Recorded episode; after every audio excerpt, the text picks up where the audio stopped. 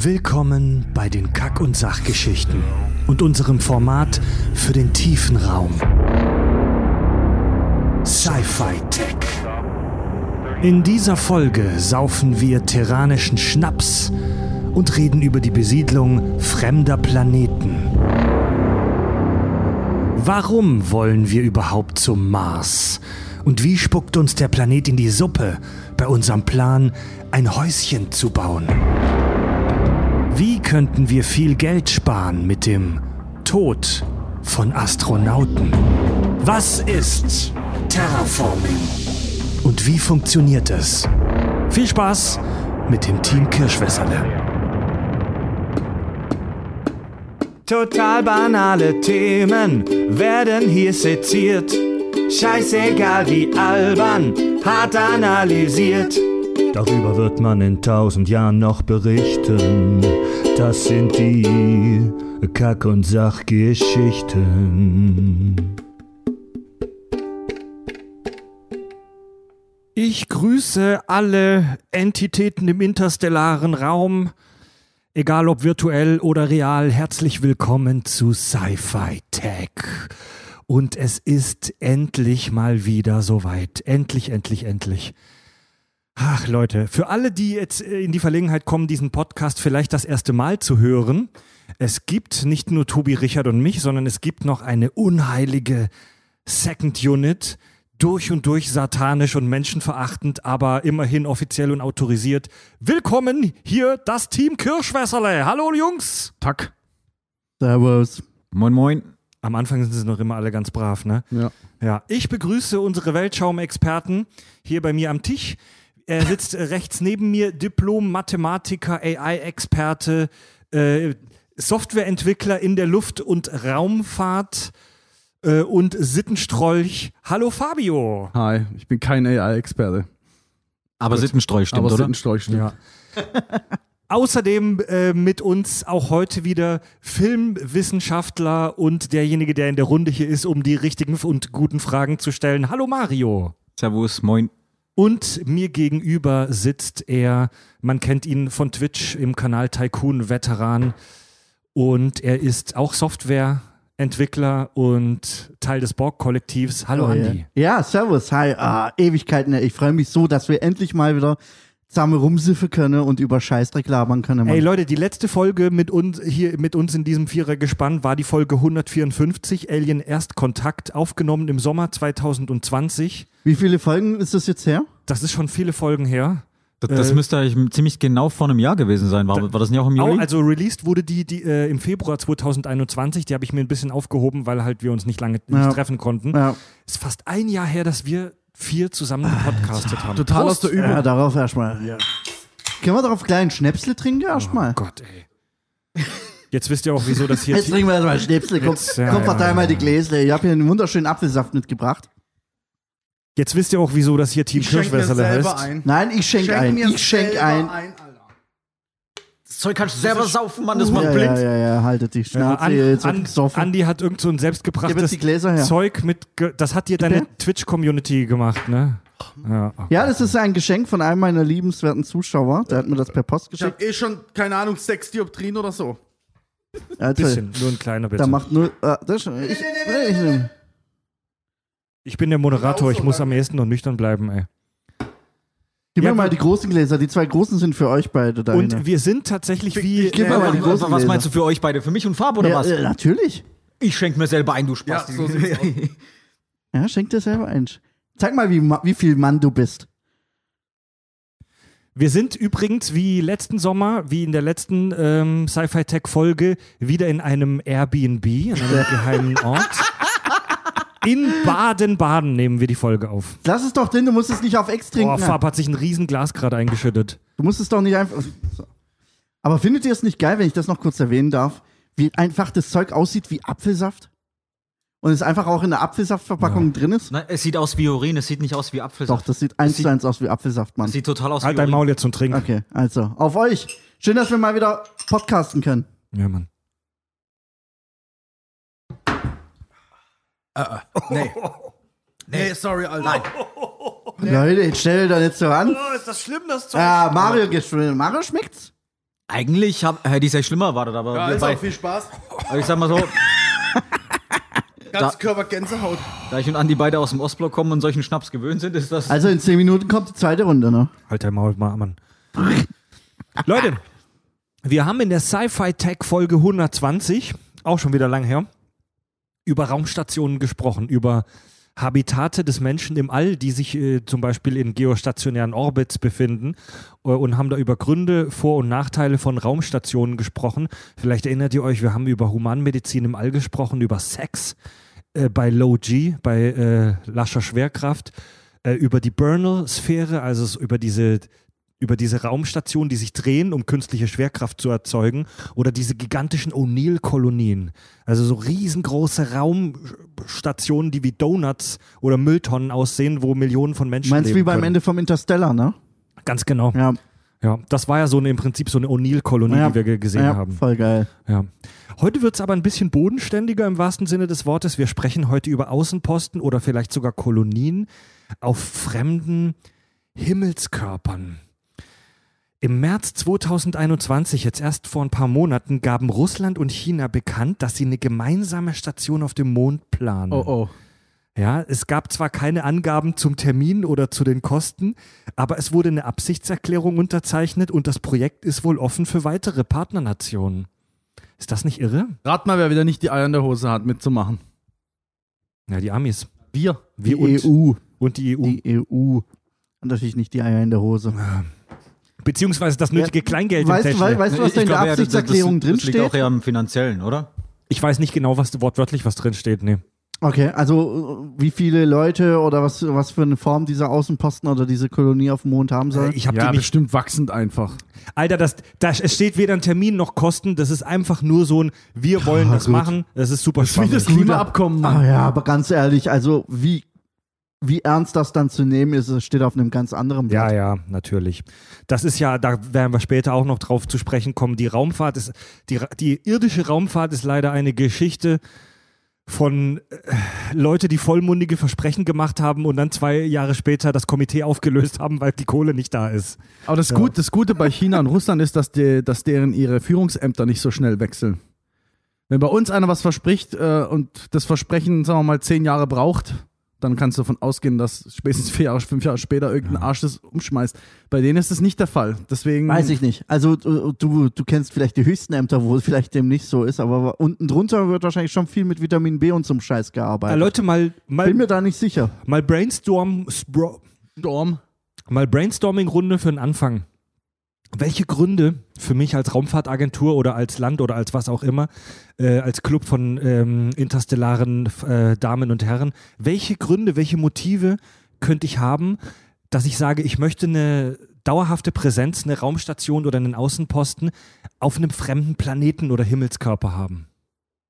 Naja. Also erstmal Forschung, ganz klar. Ja. Also du wirst da so Ja. viel erforschen, so viel rausfinden, das ist Wissen, das ist so viel wert, das ist unglaublich. Zweitens, wenn du jetzt von Russland und China ausgehst, wenn, wenn die zwei sich für sowas verbünden und das funktioniert, ey, dann bilden die eine, nicht nur eine Weltmacht, sondern äh, eine, eine äh, Sonnensystemmacht, wenn es äh, aus denen ihrer Sicht gut läuft. Allianz, bitte. Naja, gut, Allianz, aber bei denen würde ich eher von Macht sprechen, aber egal. Und ähm, das ist schon mal ein, ein Riesengrund. Forsch, also Forschung ist auf jeden Fall ein wichtiges Thema. Du würdest mega viel über den Planeten und auch über uns Menschen selbst Richtig. rausfinden. Ressourcen, Ressourcen, wenn man es dann endlich drauf hat, äh, auf, auf dem Mond, ähm, dieses, was ist es, O, das schwere Wasser. O75 da abzubauen, keine Ahnung, was das nochmal für ein Element war. Meinst du schweres Wasser, Deuterium? Nein, Oder was nein. meinst du? Was war denn das nochmal?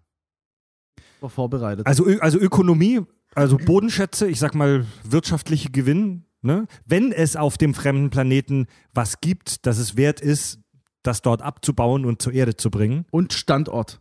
Wenn's dann, Ja. wenn du nämlich auf den Mars oder sowas fliegen willst, macht es Sinn, Ja. dass du dort zwischenlandest. Ich, ich glaube tatsächlich auch eher, dass es eher äh, im ersten Schritt mal strategische Vorteile hat, weil ich glaube, wenn wir jetzt mal speziell vom Mond ausgehen, Ich glaube, der hat keine Rohstoffe in dem Sinne, die du auf der Erde gebrauchen kannst. Ich glaube, der Mond ist einfach nur ein Steinklumpen. Also, soweit ich Nein, weiß, soweit ich weiß, gibt es da auch nichts, was wirklich gerade uns an, anlacht. Aber das, was gerade ihr gerade erwähnt habt, Expansion ins All, also Zwischenstation für Flüge in den tieferen Raum, dafür ist, dafür wird ja, da, da wird ja schon drüber diskutiert, das auf dem Mond zu machen, dass man auf dem Mond auftanken kann und Raumschiffe zusammenbasteln kann und so weiter, um von da aus weiter ins All zu fliegen. Ich habe dir gerade dein Thema weggenommen, Nee, Mario. nee, nicht wirklich, weil ich denke auch, das ist äh, praktisch, wenn du dort ähm, eine Raumstation bauen kannst, die selber auch Raketen direkt weiterschießen kann. Ich äh, korrigiert mich, wenn ich falsch liege, aber ich äh, glaube, durch die niedrige Schwerkraft ist es auch möglich, ähm, ähm, Himmels äh, nicht Himmelskörper, also Raketen oder Sonden mit einer weitaus höheren Beschleunigung rauszufeuern. Und ich denke mal, da erhöht sich auch ein bisschen die Reichweite. Eventuell kann man dann weiter ins All vordringen, Auf. oder? Ja, das Problem, das ist nochmal ein Thema für eine andere Show, wenn wir über den Weltraumlift vielleicht sprechen, aber das Problem der Erde ist ja die Gravitation. Das ist so eine Gravitationssenke. Und wenn wir ins All raus wollen, ist das extrem nervig, dass wir erstmal das Schwerkraftfeld der Erde verlassen wollen. Aber wenn wir schon, eine, wenn wir schon einen Außenposten am Mond haben und vielleicht dort sogar auftanken können, können wir von dort aus viel brutaler ins All expandieren. Helium 3. Dort werden große Mengen Helium 3 Ah, vermutet, die okay. bei uns fast nicht existent sind, Okay. die, okay. die für Forschung und noch anderen Scheiß ähm, wohl großen Wert haben. Also ein Isotop von Helium. Ja. Irgend sowas, keine Ahnung. Mhm. Mhm. Einen, einen Punkt habt ihr jetzt gar nicht erwähnt. Also wir hatten schon Wissenschaft, äh, Wirtschaft, wir hatten Expansion, was ja da auch so ein bisschen mit dazu zählt. Erschaffung von Lebensraum. Ausbreitung der Spezies Mensch, Mensch, vielleicht sogar Flucht vor der Erde. Es ist ein beliebtes Motiv, die Erde ist im Arsch, äh, ne? Klimakrise etc. Vielleicht auch noch irgendeine Supergrippe. Äh, Flucht von der Erde. In der Science Fiction ja häufig ähm, ne, genutzt. Ja, also aus, aus meiner Warte aus aktuell nicht vorstellbar, weil wir einfach technologisch noch weit nicht Ja, so weit natürlich. sind, um geschweige denn Dutzende oder Hunderte von Menschen auf einem anderen Planeten dauerhaft äh, ansiedeln zu können, geschweige denn irgendwie Hunderttausende oder Millionen. Also wäre der auch nicht viel zu klein dafür? Boah, der Mond wäre schon groß genug dafür, das wäre nicht das Problem. Ja, der aber, Mond, der Mond ist schon sehr klein. aber du musst da halt erstmal eine Infrastruktur erschaffen, das Ja. wäre ein logistischer und vor allem Du- finanzieller Aufwand. Wenn, dann flüchten ja auch nicht alle. Ja. Wenn, ja, aber es Elite, flüchten ja also nicht nur der 50. ist schon Wenn es um, um den Erweiterung von Lebensraum geht, dann reden wir aber nicht von 50 Leuten, dann reden wir von ein paar Tausenden mal vorneweg. ja, Und ja. selbst das kann ich mir zur aktuellen Stunde nicht vorstellen. Ich sag mal so, bevor wir Technisches hinbekommen, im großen Stil zu flüchten, also dass wir wirklich, wo, wir fliegen weg, kommen nie wieder, Ja. sind von der Erde abgeschnitten und auf uns alleine Ja. gestellt und mit neuen Ressourcen kommen wir aus. Bevor wir technisch so weit sind, ähm, kriegen wir einen Klimawandel in, technisch in den Griff. Oh, das ist weiß. zwar auch brutal, aber ich glaube, ich, ich glaube eher, wir, haben, wir werden eher Technik entwickeln, das nochmal, ich sag mal, da nochmal das Ruder rumzureißen, als sowas Ja gut, aber wir, wir, wir bei den Kack- und Sachgeschichten Sci-Fi Tech, wir sind ja keine Folge, äh, wir sind ja keine Show, die die nächsten 50 Jahre bespricht, sondern die die nächsten Da gebe ich dir 500, natürlich recht. Richtig, aber das kann nicht 5000 Jahre Das kann bespricht. nicht das jetzige Motiv sein. Vielleicht, Ja. vielleicht Ja. von einem Elon Musk, der davon träumt, was auch cool ist. Aber das echte Motiv von Staaten kann das jetzt gerade eigentlich nicht sein. Nee, du legst einen Grundstein für irgendwas, was weit in der Zukunft ist, ja, aber deine Motive zur jetzigen Stunde sind welche andere? Sind andere Motive, die du aktuell verfolgst? Ja, man, so, so- ein Tiny House auf dem Mond wäre schon eine Sache, ne? One-Way-Ticket. Ja, schauen wir mal, in welche Richtung die Show noch geht mit der Eroberung von Lebensraum. Also, ähm, ihr habt jetzt gerade unwillkürlich den, den Mond angesprochen, weil wahrscheinlich, weil ich den Mond kurz erwähnt hatte, aber ich habe das Davon ja ganz reden wir doch, gemeint. Ähm, aber in unserer Folge heute wird eine ganz große Rolle der Mars spielen. Wir werden viel über den Mars reden heute. Der Mond ist als äh, Außenposten ganz okay. Als Lebensraum ist er eher unattraktiv, weil er wirklich nur ein komplett karger Fels ist. Auf dem Mond gab es nie vulkanische Aktivität, da gibt es kein Wasser und der Mond hat eine ähm, hat wie, äh, einen G-Log, wie heißt das, eine eigensynchronisierte Drehung. Also bei kleinen, bei kleinen Himmelskörpern, die um sehr nah an größere kreisen, passiert das meistens. Eine Seite des Mondes ist immer dem, der Erde zugewandt und eine Seite ist praktisch immer außen. Das heißt, du hast im Mond einen sehr unnatürlichen Tag-Nacht-Wechsel. Ja, also der Mond ist irgendwie ungeil, weil der auch so extrem karg ist und weil es da halt überhaupt keine Atmosphäre gibt. Wir wissen noch nicht, was für Auswirkungen es hat, wenn du in so geringer äh, Gravitation über Generationen Ja. lebst. Richtig. Keine Ahnung, was da Es passiert. gibt, äh, also die Gravitation auf dem Mond ist halt, man sieht es an den Bildern von der Mondlandung, die ist halt höchstens erahnbar. siehst ja an den Leuten, die sagen mal ein Jahr im, im, im All waren, dass, also, okay, da ist gar Ja. keine Gravitation, dass das echt nicht cool ist. Ne, Ja. Also es, es gibt schon sehr viele Gründe, die für den Mars sprechen, wenn wir über eine planetoide Station sprechen in unserem Sonnensystem. Ja, der Mars erscheint aus diversen Gründen ideal. Ähm, er ist von allen Planeten im Sonnensystem der Erde nämlich am ähnlichsten. Der Marstag ist ein bisschen länger als 24 Stunden, was schon abgefahren ist. 24 Stunden und 39 Minuten und 35 Sekunden. Er hat eine Gravitation, die ungefähr 40 Prozent der Erde entspricht.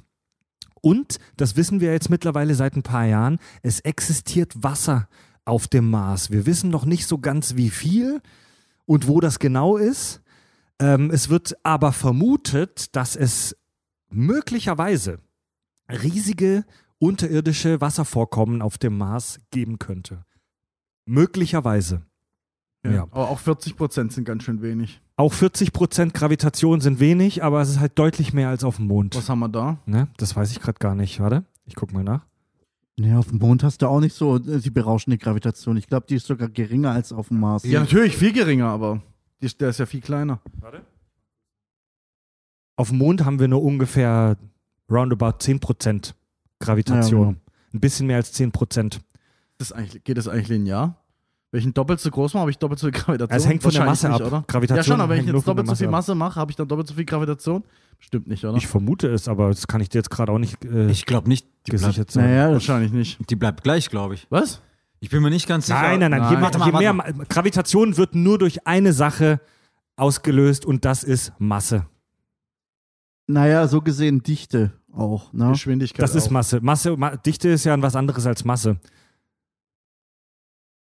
Ja. ja. Also Gravitation wird nur durch eine einzige Sache hervorgerufen und das ist Masse. Schwer, je schwerer der Planet, desto mehr Oder halt, Gravitation. oder halt Geschwindigkeit. ja, ja, genau. ja, ja, ja. Ähm, ich tue mich noch mit einer Definition schwer, nämlich äh, geeigneter Lebensraum. Also theoretisch Mhm. ist mal keiner der Planeten oder der, der Satelliten, die du jetzt angesprochen hast, von Grund aus lebensfähig für einen Menschen. Ja, Null, null, ja. Genau. Und das heißt, wenn du da hingehst, dann musst du diesen Lebensraum erstmal erschaffen. Du kannst ihn dir nicht einnehmen, sondern du musst hingehen und diesen Lebensraum erstmal erschaffen. Du musst Infrastruktur aufbauen, du musst das herstellen. Du bist quasi durchgehend in einer lebensfeindlichen Umgebung.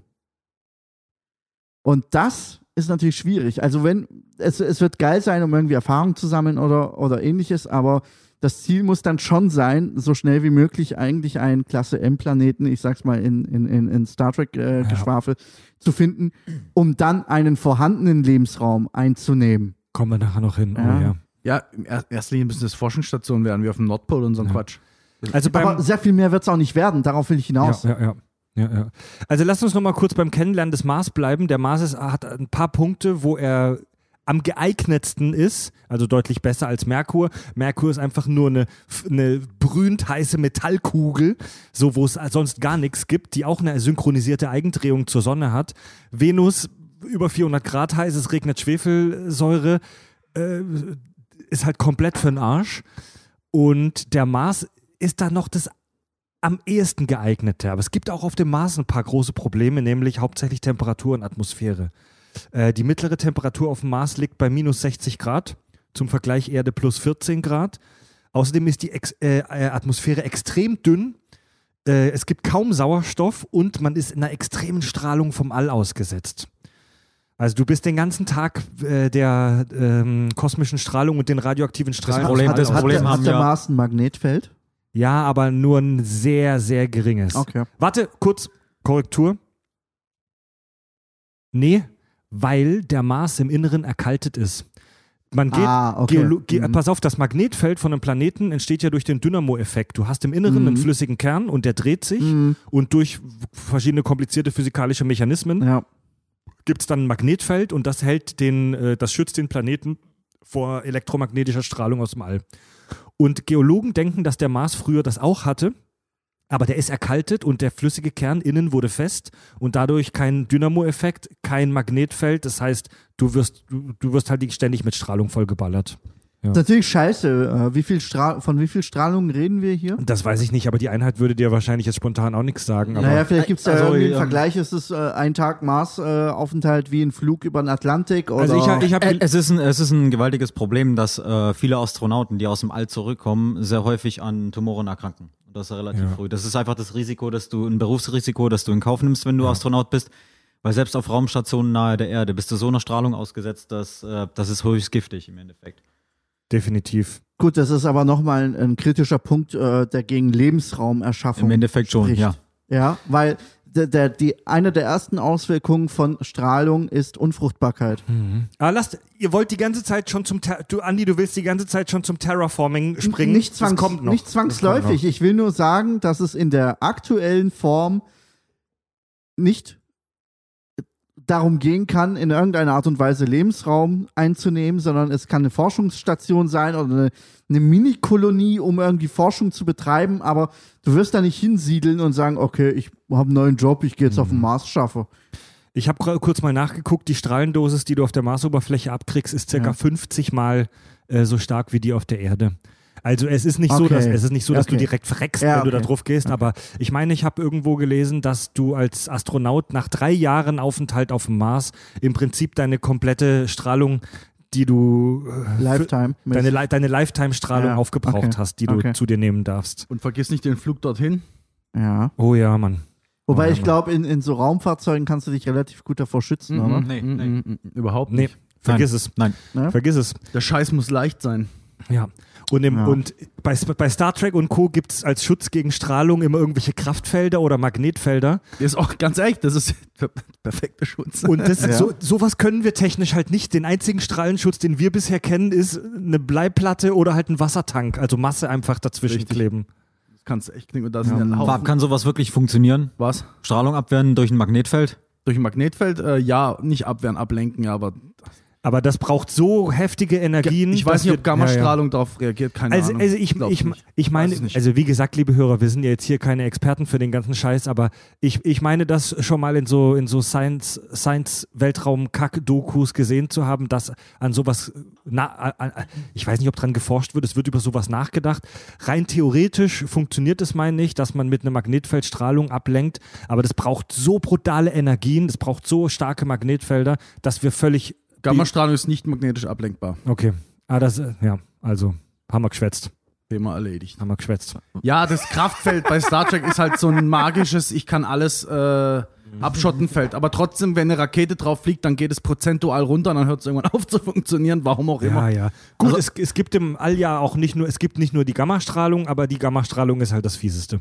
Ich habe eine Doku gesehen, da ging es um ähm, weiterentwickelte Kulturen im ähm, Weltraum und was die machen würden, wenn sie umsiedeln.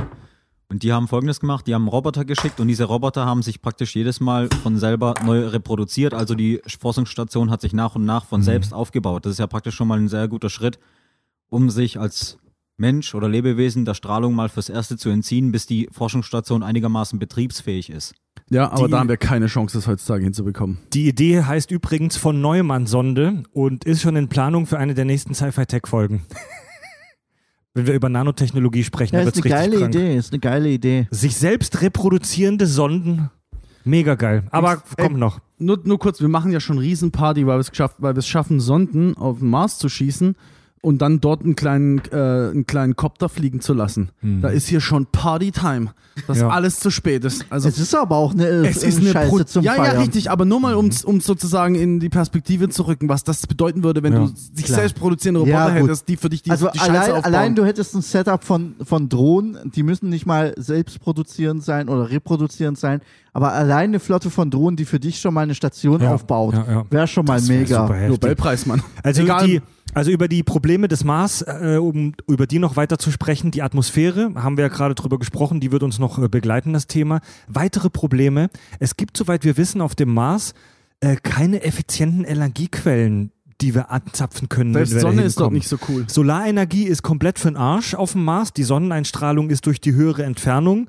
zur Sonne nur rund 40 Ma- äh, Prozent so stark wie auf der Erde. Mhm. Selbst wenn wir die anzapfen können, der Mars ist, Mars ist berühmt berüchtigt für echt beschissenes Wetter. Es gibt manch, es gibt Tage, teilweise wochenlange Sandstürme, wodurch deine Solarzellen dann einfach nicht benutzt Wobei, werden dann können. eine ganz provokante Frage, wie schaut es da mit Windenergie Ich wollte es gerade sagen. Windenergie kannst du auf dem ähm, kaputt, die Scheiße, Mann. Windenergie kannst du auf dem Mars komplett stecken. Wa- wa- Was wäre, mit, äh, was wäre mit Sonnenkollektoren im All?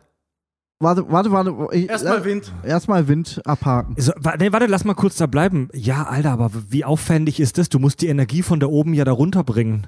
Noch, können, noch kennen wir keine Methode, um drahtlos Strom zu übertragen. Außer Induktion und das geht halt nur auf Bräuchtest, du geringe. bräuchtest eine Art Weltraumlift mit einem Monsterkabel. Ja. Das wäre das Einzige, Richtig. was Ja, genau. ist. Bau mal einen Weltraumlift auf einem fremden Planeten. Ja. Wir kriegen es nicht mal auf der Aber Erde dort hin. hätten wir wenigstens Ja. nicht, das, nicht so arg das Problem mit Weltraumschrott, aber dafür Ja. halt mit den mit dem Induktion ganzen- kannst du vergessen, weil das nur auf sehr ge geringe? Entfernung geht. Bluetooth Version 43 geht schon. Wobei, was ist jetzt Tesla, das Problem? freie Energie. Was ist jetzt das Problem mit Windrädern? Windenergie, Wind, Windräder funktionieren noch schlechter auf dem Mars als die Sonnenenergie, denn ich habe schon gesagt, die Atmosphäre auf dem Mars ist extrem dünn. Die Atmosphäre auf dem Mars hat weniger als ein Prozent der Dichte auf der Erde. Das heißt, selbst bei dem brutalsten Marssturm wird sich dein Windrad in Schneckentempo drehen. Ja, außer bei Sandstürmen halt, oder? ja die Aber da Sandstürme. macht sie halt den Scheiß kaputt. Die Sandstürme sind fies, aber da es da halt kein, keine Luft gibt, hat das einfach die, Atm also die atmosphärische Bewegung hat einfach viel weniger Energie, weil die Atmosphäre ist halt extrem dünn. So, stell dir mal vor, du hast ein, stell, st- zum Beispiel bei, bildliches Beispiel, Schiffe, Antriebe von Schiffen, Schiffsschrauben, so. Im Wasser kann sich das Boot damit schnell wegbewegen, weil es in einem relativ dichten Medium dem Wasser, dem Wasser ist. So, jetzt stell mal das Boot an Land, wo es in einem viel dünneren Medium ist, der Luft, und mach die Schiffschra Schiffsschraube an. Die Schiffsschraube. Was passiert? Nix. Gut, dann stelle ich nochmal eine provokante Frage. Was ist, wenn ich proportional zur Atmosphäre die Windschraube baue? Wenn du Bock drauf hast, eine, ein Windrad zu bauen, das so groß ist wie eine Hemisphäre. Na, jetzt übertreibst du. Nein, aber ihr wisst schon, was ich meine. Das ist halt nicht richtig geil. Das wollte ich gerade fragen. Wie müsste das aussehen, wenn, wenn die äh, Dichte so gering ist? ja, da ist halt einfach wenig Energie. Und man muss dazu sagen, das ist jetzt vielleicht auch provokant, aber die sind auch bei uns nicht so geil effizient. Ja, wie da, das beantwortet jetzt die Frage nicht. Ich meine, wenn du jetzt Es müsste halt einfach riesengroß sein. Es würde sich nicht lohnen einfach. Was ist mit anderen, mit anderen Materialien oder sowas? Es, Leute, es würde sich einfach Ja, es nicht müsste lohnen. riesig sein und weniger, leicht. Okay. weniger, weniger als ein Prozent. Gut, ich denke, das Einfachste ist, du baust einen Atomreaktor da auf. Richtig. Bringst ein bisschen Material mit für, äh, für ein paar Jahrzehnte. Ja. Das sind ja nur ein paar Kilo äh, Brennmaterial. Den Atommüll, den kannst du einfach irgendwo verbuddeln auf dem Mars, juckt eh keine Sau. Hoffentlich explodiert eine Rakete und beim Start nicht. Also ich wollte noch kurz, Ja. ich wollte noch kurz sagen, mit Erdwärme zum Beispiel ist es auch schlecht, denn der Untergrund des Mars ist ja, kalt. schwierig, ne? Also die einzige, die einzige Idee, die wir aktuell haben, ist die, die Andi gerade in den Raum geschmissen hat. Äh, wir müssen halt selber was mitbringen. Ja, eigentlich ist, eigentlich ist der Mars Wir- auch ein Scheißplanet. wir müssen, ja, aber er ist der Beste, den wir haben Ja, im er ist der einzige, den wir haben, weil er ist Ja. erreichbar. Wir müssten selber was basteln, wir müssten selber Aber- was aber- mitbringen, wir müssten ja, selber allein- einen Atomreaktor mitbringen. Allein Atomreaktor, ja gut, obwohl es geht ja, es gibt ja diese kleineren Reaktoren, wie sie auch auf At äh, Atom-U-Booten eingesetzt werden. So diese Dimension, ich weiß nicht, ob da Mhm. die Energie ausreichen würde. Also wir, wir können da ja nicht von einem Kraftwerk reden, weil da brauchst du ja auch Kühlmittel, das verdampft. Du brauchst Unmengen an Wasser. Ähm, Oh, stimmt. Das musst du ja auch erstmal hinschleppen. Ja, Mann, da braucht muss es kühlen. Du Gut, musst das, es, und, und du hast ja eigentlich nur die Dampfturbine, die die Elektrizität erzeugt in einem Atomkraftwerk. Und du brauchst unfassbar viele Leute, die die Scheiße betreiben. Ich, hat, ich hatte gerade Ja. folgenden Gedanken. Moment. Der Mars ist doch super kalt, viel kälter als die Erde. Also kannst du auf dem Mars vielleicht den Atomreaktor mit der Luft kühlen. Aber dann ist mir wieder eingefangen, Fakt, äh, fuck, ein Prozent der Atmosphärendichte, also damit was zu kühlen, Nee. kannst du auch wieder Nee, vergessen. was heißt, kannst du vergessen? Du musst es halt nur richtig ansaugen. Also das heißt, nee, das Ja. muss nicht sein. Bloß weil es 1% ist, heißt nicht, dass du dann. Nee, das aber das Problem ist doch, dass du im Normalfall bei Atomkraftwerken den Strom aus Dampfturbinen gewinnst. Ja, das heißt, das, das Wasser, das du nutzt, um den Kern zu kühlen, verdampft.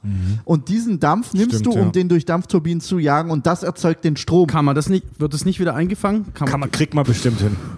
Kriegt man bestimmt hin. aber du hast immer geschlossenen Verlust. Kreislauf, kein- ich ja. weiß nicht. Ja, genau, aber dass es wieder zu Wasser wird. Das heißt, dass du Ja. wenig Verlust. Ja gut, Kriegt man bestimmt hin. Aber es gibt keine hin, Maschinen ne? Aber- ohne Verlust. Du aber wirst nachfüllen müssen. Aber Farb, wenn die atmosphärische Dichte so dermaßen gering ist und du theoretisch ein hemisphärenriesiges Windrad bräuchtest, um das nutzbar zu machen, bräuchtest du dann nicht auch nicht dementsprechend eine dermaßen sautstarke Pumpe, dass es in so einer Messliche hochgehen na klar, Ja. Die, na klar, Oder du musst lange saugen. Mit so einer dünnen Atmosphäre kannst du nichts Gescheites machen. Du kannst nicht gescheit damit atmen, du kannst nicht gescheit damit kühlen, du kannst keine Windräder antreiben. Die, Die Frage ist auch, wie viel Wasser musst du dann mitnehmen erstmal, vorausgesetzt du kannst den Das am Anfang glaube ich nicht. Du, es ist, du musst es nur richtig skalieren. Die Frage ist, wie viel, wie viel, wie viel ähm, Naja, schau dir doch mal so ein ansaugen? Kühlbecken äh, in, in so einem äh, Atomkraftwerk auf der Erde an. Das ist ein riesiges Becken, das geht, wenn ich mich nicht täusche, 20, 30 Meter tief. Das hat irgendwie einen Durchmesser von 10, 15 Metern. Wie kriegst du die Scheiße dahin? Eben. Vorausgesetzt, wir sind Ja, noch nicht in der Lage, auf dem. Mars das Wasser, das vermutet wird, abzubauen. Ah, guck mal, ich bin jetzt kein Thermodynamiker, ich weiß jetzt nicht, ob das streng linear äh, geht, aber wenn die Atmosphärendichte nur ein Prozent von dem ist auf der, er äh, auf der Erde und du willst es mit Luft kühlen, was, also Luft ist ja eh schon rund 20 mal weniger, wie soll ich sagen, wärmespeichernd und abziehend als Wasser. Also mit Luft einen Atomreaktor zu kühlen, wäre hier auf der Erde schon eine riesengroße Ja, okay. Herausforderung. Und du müsstest auf dem Mars dann 100 mal so viel Luft da durchballern wie hier. Was ist mit umgedrehter äh, ähm, Geothermie? Wie kalt ist, denn, ist es denn, wenn, ich im Mars grabe? Ja, aber was, was, Trotzdem Aber du brauchst ja irgendeinen Stoff, der Ja, genau. die Temperatur Willst transportiert. du, willst du den Atomreaktor mit kaltem Stein kühlen? Ja, mit meinem Herz. Ja, gut, Leute. okay, Ähm, darauf ein Schnaps. das, Auf, sind, auf den Spruch muss ich jetzt einen Schnaps das sind trinken. jetzt auch technische Details. Also zum Wohl. Oh Gott, ey, Prost. Boah, dieser eklige Schlipper. Komm, Farb. Ich meine, in Zukunft wäre ja auch denkbar, äh, ein Fusionsreaktor hin. Äh, Ja, mit Fusion aufzubauen. ist alles gewonnen. Wenn wir das erfinden, wenn wir das erfinden. Aber, ja, ey, Äh, selbst er wenn wird ja wir's- gebaut in Frankreich. ja, Wenn's klappt, ja. Selbst wenn es klappt, Farb. krieg die Scheiße mal da hoch. ja, natürlich. Ich will deinen Müll nicht saufen, Mann. Musst du aber. Das wärmens Herz, komm. Wenn's. Arschloch brummt, ist das Herz gesund. Also ich jetzt Wo, wo hast du das, woher hast du den Stoff? Von dem Zuschauer von meinem Twitch-Channel. Der hat mir das per Post geschickt. Und du hast dich getraut, das zu öffnen und zu saufen. Ja, weil der Typ ist cool. So, Leute. Da sprechen wir jetzt über das Konzept Mars-Mission und im späteren dann über, die Mars, äh, über das Mars-Habitat. Es gibt bereits seit den 90ern ein Konzept für die Errichtung einer Mars-Basis. Sagt euch das Stichwort Mars Society was? Es gibt, es gibt in den USA einen Typen namens Robert Zubrin, der ist US-Raumfahrtingenieur und der ist wirklich so eine Art Mars-Papst. Der Kommt hat jetzt so eine Scientology-Story? Nee, der hat aber sowas ähnliches gegründet. Nein, keine Sekte. Aber der hat in den USA die Mars Society gegründet, die es schon seit den äh, späten 90ern gibt. Und das ist eine mittlerweile echt große Organisation, äh, so eine, ich sag mal, eine nicht Regierungsorganisation, die sich zum Ziel gesetzt hat, die Marserforschung, Mars-Missionen und auch Mars-Besiedlung voranzutreiben mit Ideen und Konzepten. Und die machen auch in der Wüste in den USA ähm, Experimente, wo die tagelang dann da simulieren, äh, dass sie in einer Marsbasis sind und so ein Scheißdreck, ne? Und der veröffentlichte bereits 1990 ja, also vor fucking 30 Jahren, zusammen mit zwei weiteren Ingenieuren ein detailliertes Konzept für eine Eroberung des Mars namens Mars Direct. Und dieses Konzept möchte ich euch kurz vorstellen. Äh, dieses Konzept sieht äh, die Eroberung des Mars mit mehreren Raketenstarts, mit mehreren Raumschiffstarts vor. Phase 1, Oh, ganz kurze Ja. Frage. Als er das 1990 verfasst hat, war das Science Fiction? ah, im Prinzip ist das heute noch Science Fiction. Okay, dann erzähl weiter. Okay. okay. Aber ihr werdet schon merken, warum. Ja, okay. Ja. Äh, Start 1, der erste Launch. Äh, ein unbemanntes Raumschiff bringt, und da sind wir jetzt bei der Science Fiction, ein Gerät zum Mars, das automatische Fabrik heißt. Diese automatische Fabrik enthält drei Dinge. Einen Vorrat an Wasserstoff, eine Chemiefabrik und einen Atomreaktor. Und diese Anlage fängt, sobald sie auf dem Mars landet, vollautomatisch und selbstständig damit an, den Wasserstoff, den wir mitschicken, zusammen mit dem Kohlendioxid in der Marsatmosphäre weiter zu verarbeiten zu Sauerstoff und Methan. Um den einfach in der Atmosphäre freizusetzen? Fragezeichen. wir sind Oder nur in einem nee, nee. geschlossenen Raum? In einem geschlossenen Raum. okay. Die Marsatmosphäre besteht zu, zu fast 100% aus CO2, aus Kohlendioxid. Und äh, diese Anlage produziert praktisch, bis die Astronauten kommen, äh, Sauerstoff und Methan. Sauerstoff zum Atmen und Methan als Treibstoff spielt später noch eine Rolle. Ja. Der, das spielt dann zu einer, äh, in der Zukunft ähm, eine Rolle als Treibstoff, um zurück zur Erde zu Alter, kommen. ich bräuchte einen Notizblock, um mir jetzt mal schon mal meine Fragen und Anmerkungen Die Fabrik- zu notieren, Alter. Die automatische Fabrik ähm, kann außerdem diverse weitere Chemikalien herstellen, die für die Marskolonie nötig sein werden. Das Raumschiff, mit dem die gekommen ist, das unbemannte Raumschiff, das sogenannte Earth Return Vehicle, bleibt auf dem Mars stehen und wird von der Chemiefabrik, von dieser automatischen Fabrik aufgetankt. Phase 2. Es gibt einen zweiten Start. Die Astronauten und die Habitateinheit verlassen die Erde. Ja? Ähm, nachdem die automatische Fabrik rund zwei Jahre fröhlich produziert hat, kommen die ersten vier Menschen. Zubrin veranschlagte damals eine Flugdauer von sechs Monaten zum Mars. Wir gehen heute eher von neun Monaten aus. Äh, Elon Musk will es ja in drei schaffen. Und um den Astronauten den Flug angenehmer zu machen, leben sie bereits während dem Flug zum Mars in der Habitateinheit. Also die Habitateinheit einfach so eine kleine, so ein Häusle halt, das man später auf dem Mars abstellt. Und diese Habitateinheit rotiert während des Flugs auch um das Raumschiff herum, um künstliche Schwerkraft zu erzeugen durch Fliehkraft, sodass es denen etwas angenehmer dort oben äh, geht.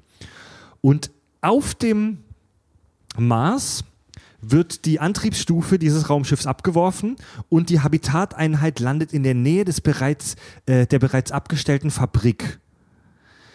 Und die Astronauten errichten dann auf dem Mars äh, so eine kleine Basis, machen das Habitat schön schick äh, und ähm, ja, unterstützt werden die durch diverse Rover. Energie gibt's von der automatischen Fabrik. Nach 18 Monaten, wenn Mars und Erde sich wieder näher kommen, äh, fliegt die Crew mit dem Earth Return Vehicle, das da ja schon steht, wieder zurück zur Erde. Die Habitateinheit bleibt zurück, auch die automatische Fabrik. Und so können alle zwei Jahre, immer wenn die, immer wenn Erde und Mars sich nah sind, immer wenn die in einer guten Konstellation stehen, neue Menschen zum Mars kommen und in diesem Habitat leben, während die automatische Fabrik ihnen Zeug produziert. Okay. Erste Frage. Ich habe jetzt nur einmal gehört, wie ähm, Sauerstoff, äh, wie war's, Stickstoff oder was wurde hochgebracht? Wasserstoff, wird Wasserstoff mitgenommen. hochgebracht wurde. Wird es dann jedes Mal mitgebracht, bei, bei jedem Zyklus? Weil das, das verbraucht sich ja, das gibt's da ja nicht. Ja, das müssen sie wieder mitnehmen. Also ne? ich wollte äh, gerade auch äh, anfügen, ich glaube nicht, dass du den ersten Flug mit einer Rakete bewältigen kannst. Mhm. Ich glaube, dass die Maschinerie, die du dafür benötigst, dass die dann auch über eineinhalb Jahre oder zwei Jahre werkeln kann, brauchst du mehr als einen Raketenstart. also die Grundidee ist schon geil. Die macht Bock. Die, die Grundidee Und ist nicht schlecht. schafft schon mittlerweile viele, viele also, Tonnen. Also die, Grund, die Grundidee ist geil und äh, viele Mars-Konzepte, die wir heute basteln, gehen grundsätzlich zurück auf dieses Mars Direct-Programm oder sind inspiriert dadurch. Ähm, die, viele Nichtregierungsorganisationen haben dieses Konzept damals gefeiert in den 90ern. Die NASA lehnte das Konzept allerdings ab. Ähm, Mit welcher Begründung? mit welcher Begründung ist es, Machbarkeit. es? Die Machbarkeit, die war damals halt nicht gegeben, die ist auch heute noch äh, nicht gegeben. Ähm, das Grundproblem, dass wir nur alle zwei Jahre eine günstige Erde-Mars-Konstellation haben, wird durch dieses System so ein bisschen umgangen. Ja. Ähm, eine feste Basis auf dem Mars wäre auch super, auch wenn es nur eine kleine hat. Und die Arbeit hatte halt Pioniercharakter. Das waren die ersten Menschen, die da wirklich so viel Brainpower reingesteckt haben. Das war halt Geil. eine Pionierarbeit. Geiler Scheiß. Ja, das, das Kranke an so einer Basis ist, wenn was schief geht, ist, ist es fast nicht machbar, was nachzuschicken, wenn es nicht gerade in der guten Also die größte- ist oder es dauert Schwierig. zu lang. Also du bist auf dich allein gestellt. Wenn was schief geht, musst du dir selbst helfen. Die größte Schwierigkeit an dem, an, der ganz, an dem ganzen Konzept ist halt das, was ich gleich am Anfang schon irgendwie lächelnd vorgestellt habe. Die automatische Fabrik. Das ist halt pure Science Fiction. Dass wir da ein Gerät hochstellen, das vollautomatisch und völlig autonom äh, Elemente und Moleküle ineinander umbastelt. Das ist, also bei, kennt ihr das Spiel Master of Orion? Das ist so ein bisschen wie Civilization im Weltraum, so ein 4X Space Game. Äh, da ist eine der ersten Technologien, die man erforscht, immer die automatische Fabrik. Äh, das ist halt einfach Science Fiction. Bloß Also, weil es das Element irgendwo gibt, heißt nicht, dass du es da einfach mal abbauen kannst. Ähm, ne? Aber ja, das ist in der Luft. CO2 hast du Ja, auf dem aber Mars in mal raus. Massen in der Luft. Also, Also, äh, es, Warum es, sollte man es nicht halt abbauen können? Es darf halt keine generische Fabrik sein, sondern die muss eine bestimmte Ja.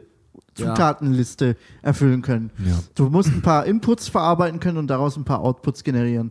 Ähm, rein die Umwandlung von Treibstoff oder die Generierung von Treibstoff, das ist ein chemischer Prozess. Ich bin mir sicher, dass du den maschinell abbilden kannst, weil heutzutage hockt auch niemand in der Ölraffinerie und mixt Reagenzgläser zusammen. Das läuft hier auf der Erde auch maschinell ab. Okay, aber das Gerät muss sich selbst ja auch warten und instand halten.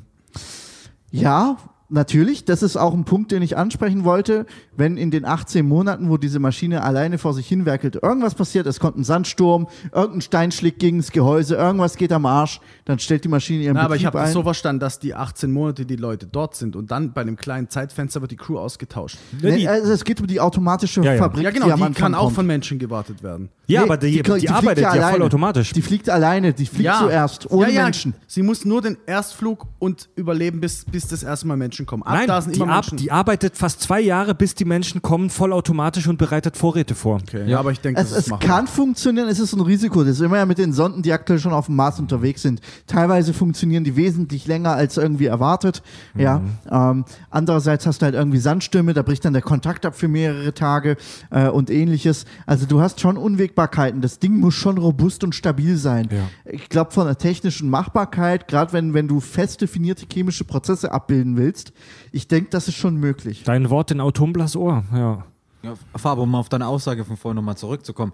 Wenn ein ähm, Element, egal welches, irgendwie äh, physikalisch existiert in einem bestimmten Aggregatzustand, dann muss es ja auch irgendwie greifbar oder nutzbar gemacht werden. Ja, können. die Frage ist, wie? Mit welchem Aufwand? Aber es muss Bestes aber es Beispiel muss ist, möglich sein, Bestes irgendwie. Beispiel ist, aus Meerwasser kannst du Gold gewinnen, aber es lohnt sich überhaupt nicht. Es lohnt Ja, sich gut. null, weil du, du musst einen Aufwand treiben, der so riesengroß ist für so ein bisschen ein paar Goldpartikel und das könnt, du, ich, es, da, okay, wir sagen jetzt, da gibt's den und den Stoff, den holen wir uns dann und dann machen wir das und das.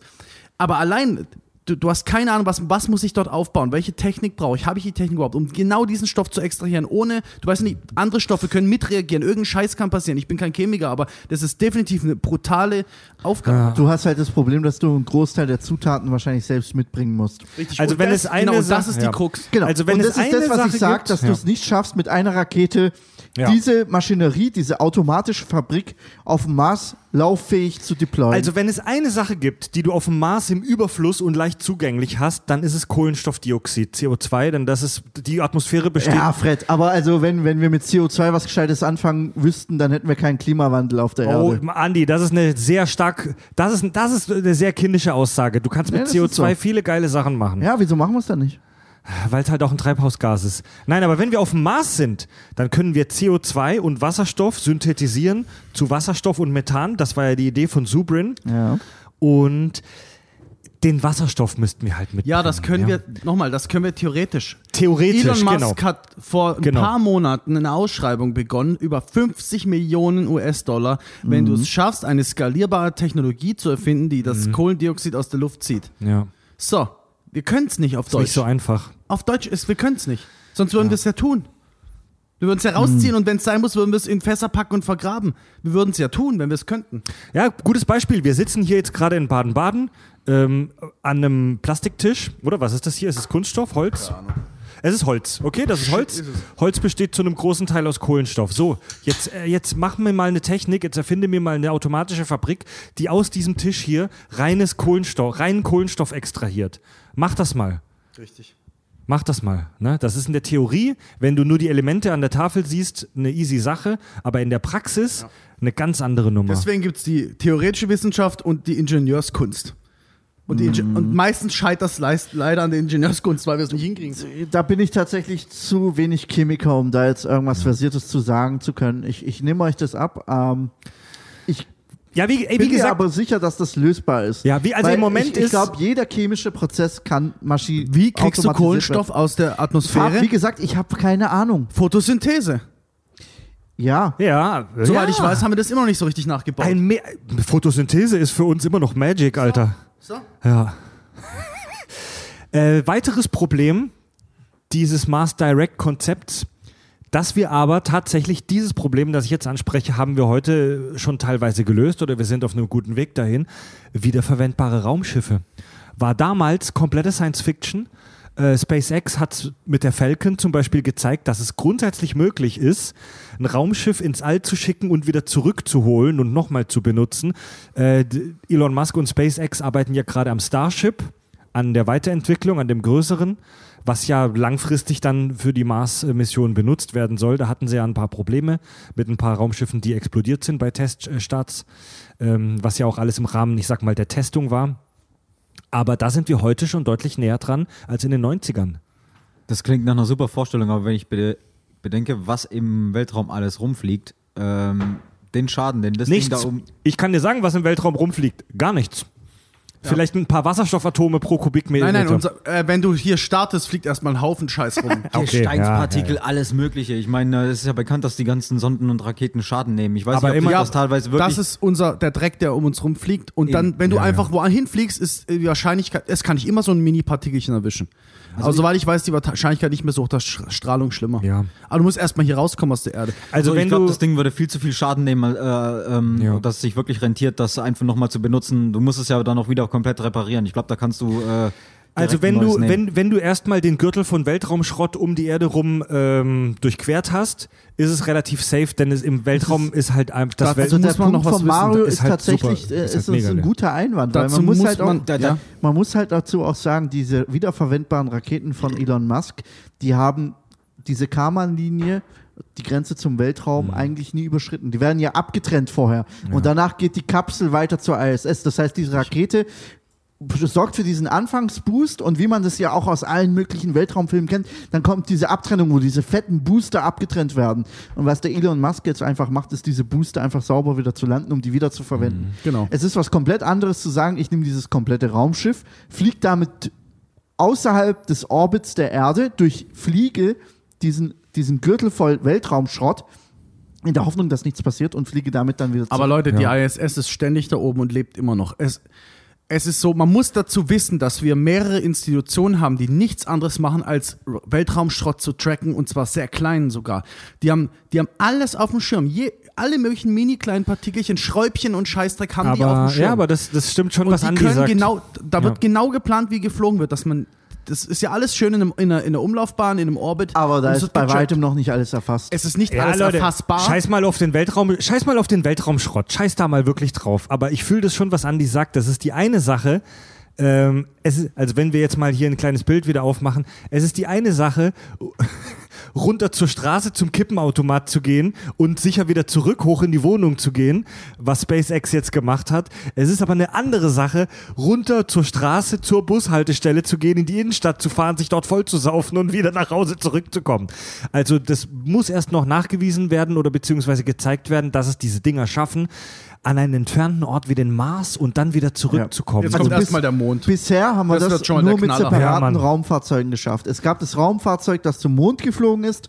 Dort wurde eine Kapsel abgedockt, die auf Mhm. dem Mond gelandet ist. Und diese Kapsel ist dann wieder gestartet. Und ich meine, die hat sich mit dem Modul, das um den Ja. Mond geflogen ist, wieder angedockt. Und dieses gesamte Raumfahrzeug ist dann wieder Ja. zurückgeflogen. Aber wir hatten noch nicht das Szenario, dass du ein komplettes Raumfahrzeug gestartet hast, Genau. damit deine Mission gemacht hast, inklusive Landung auf einem fremden Planeten oder auf einem Satelliten, du wieder gestartet bist und damit wieder auf der Erde gelandet bist. Und damit steht und fällt Mars Direct, Subrins Plan, dass dieses Earth Return Vehicle auf dem Mars auf dich wartet und du mit dem wieder zurückfliegen kannst. Wobei ich sage euch Im- eins, meines Erachtens, das Space Shuttle Programm hätte das Zeug dafür gehabt. Glaube ich nicht, Alter, denn das Space Shuttle braucht eine Landebahn unten. Du musst da. Also Aber das kannst du auch mit, mit Düsen, die von unten äh, quasi äh, de, de, de, den. Das war ein Zwischenschritt. Es war Es war ein Zwischenschritt. ja, es, äh, ich genau, sage ja, genau. das Programm an sich hätte eins das muss Zeug man mal dazu sagen, ich weiß, ich bin wieder typische Elon Musk Arschkriecher, aber eins muss man sagen, auch das, was sie jetzt mit Blue Origin gemacht haben, die Oma in, in äh, 200 Meter Ja. hochzuschießen, das ist alles auf Elon Musk seiner Scheiße gewachsen. Der hat, der hat das umgesetzt. Er hat als erster das Hab, hab, habt ihr, können wir, wiederverwendbare. mal kurz abdriften? Habt ihr das gesehen mit dem Jeff Bezos? Der, ja. Gar- kranker Scheiß, Wie Mann. findet ihr es? Lame. Ich, also Ganz ich, ehrlich, ich auch. Ich finde, das ist ein Witz. Das war ein fliegender Pimmel und der Ganz Elon, ehrlich, der wie- Elon, hockt, der wie- Elon wie sitzt zu Hause Se- und lacht sich einen Wie Arsch war- viele es ab. war Sekunden eine waren sie in der krasse- Schwerelosigkeit? Wie viele fucking Sekunden? es war eine, es war eine krasse PR-Aktion. Aber, ey, Leute, wir, Ganz, ey, ey, wir beim Team Kirschwässerle Ja, ja, ja, warte mal kurz, warte mal kurz. lachen jetzt darüber. Ein, ein, eine Frage noch dazu.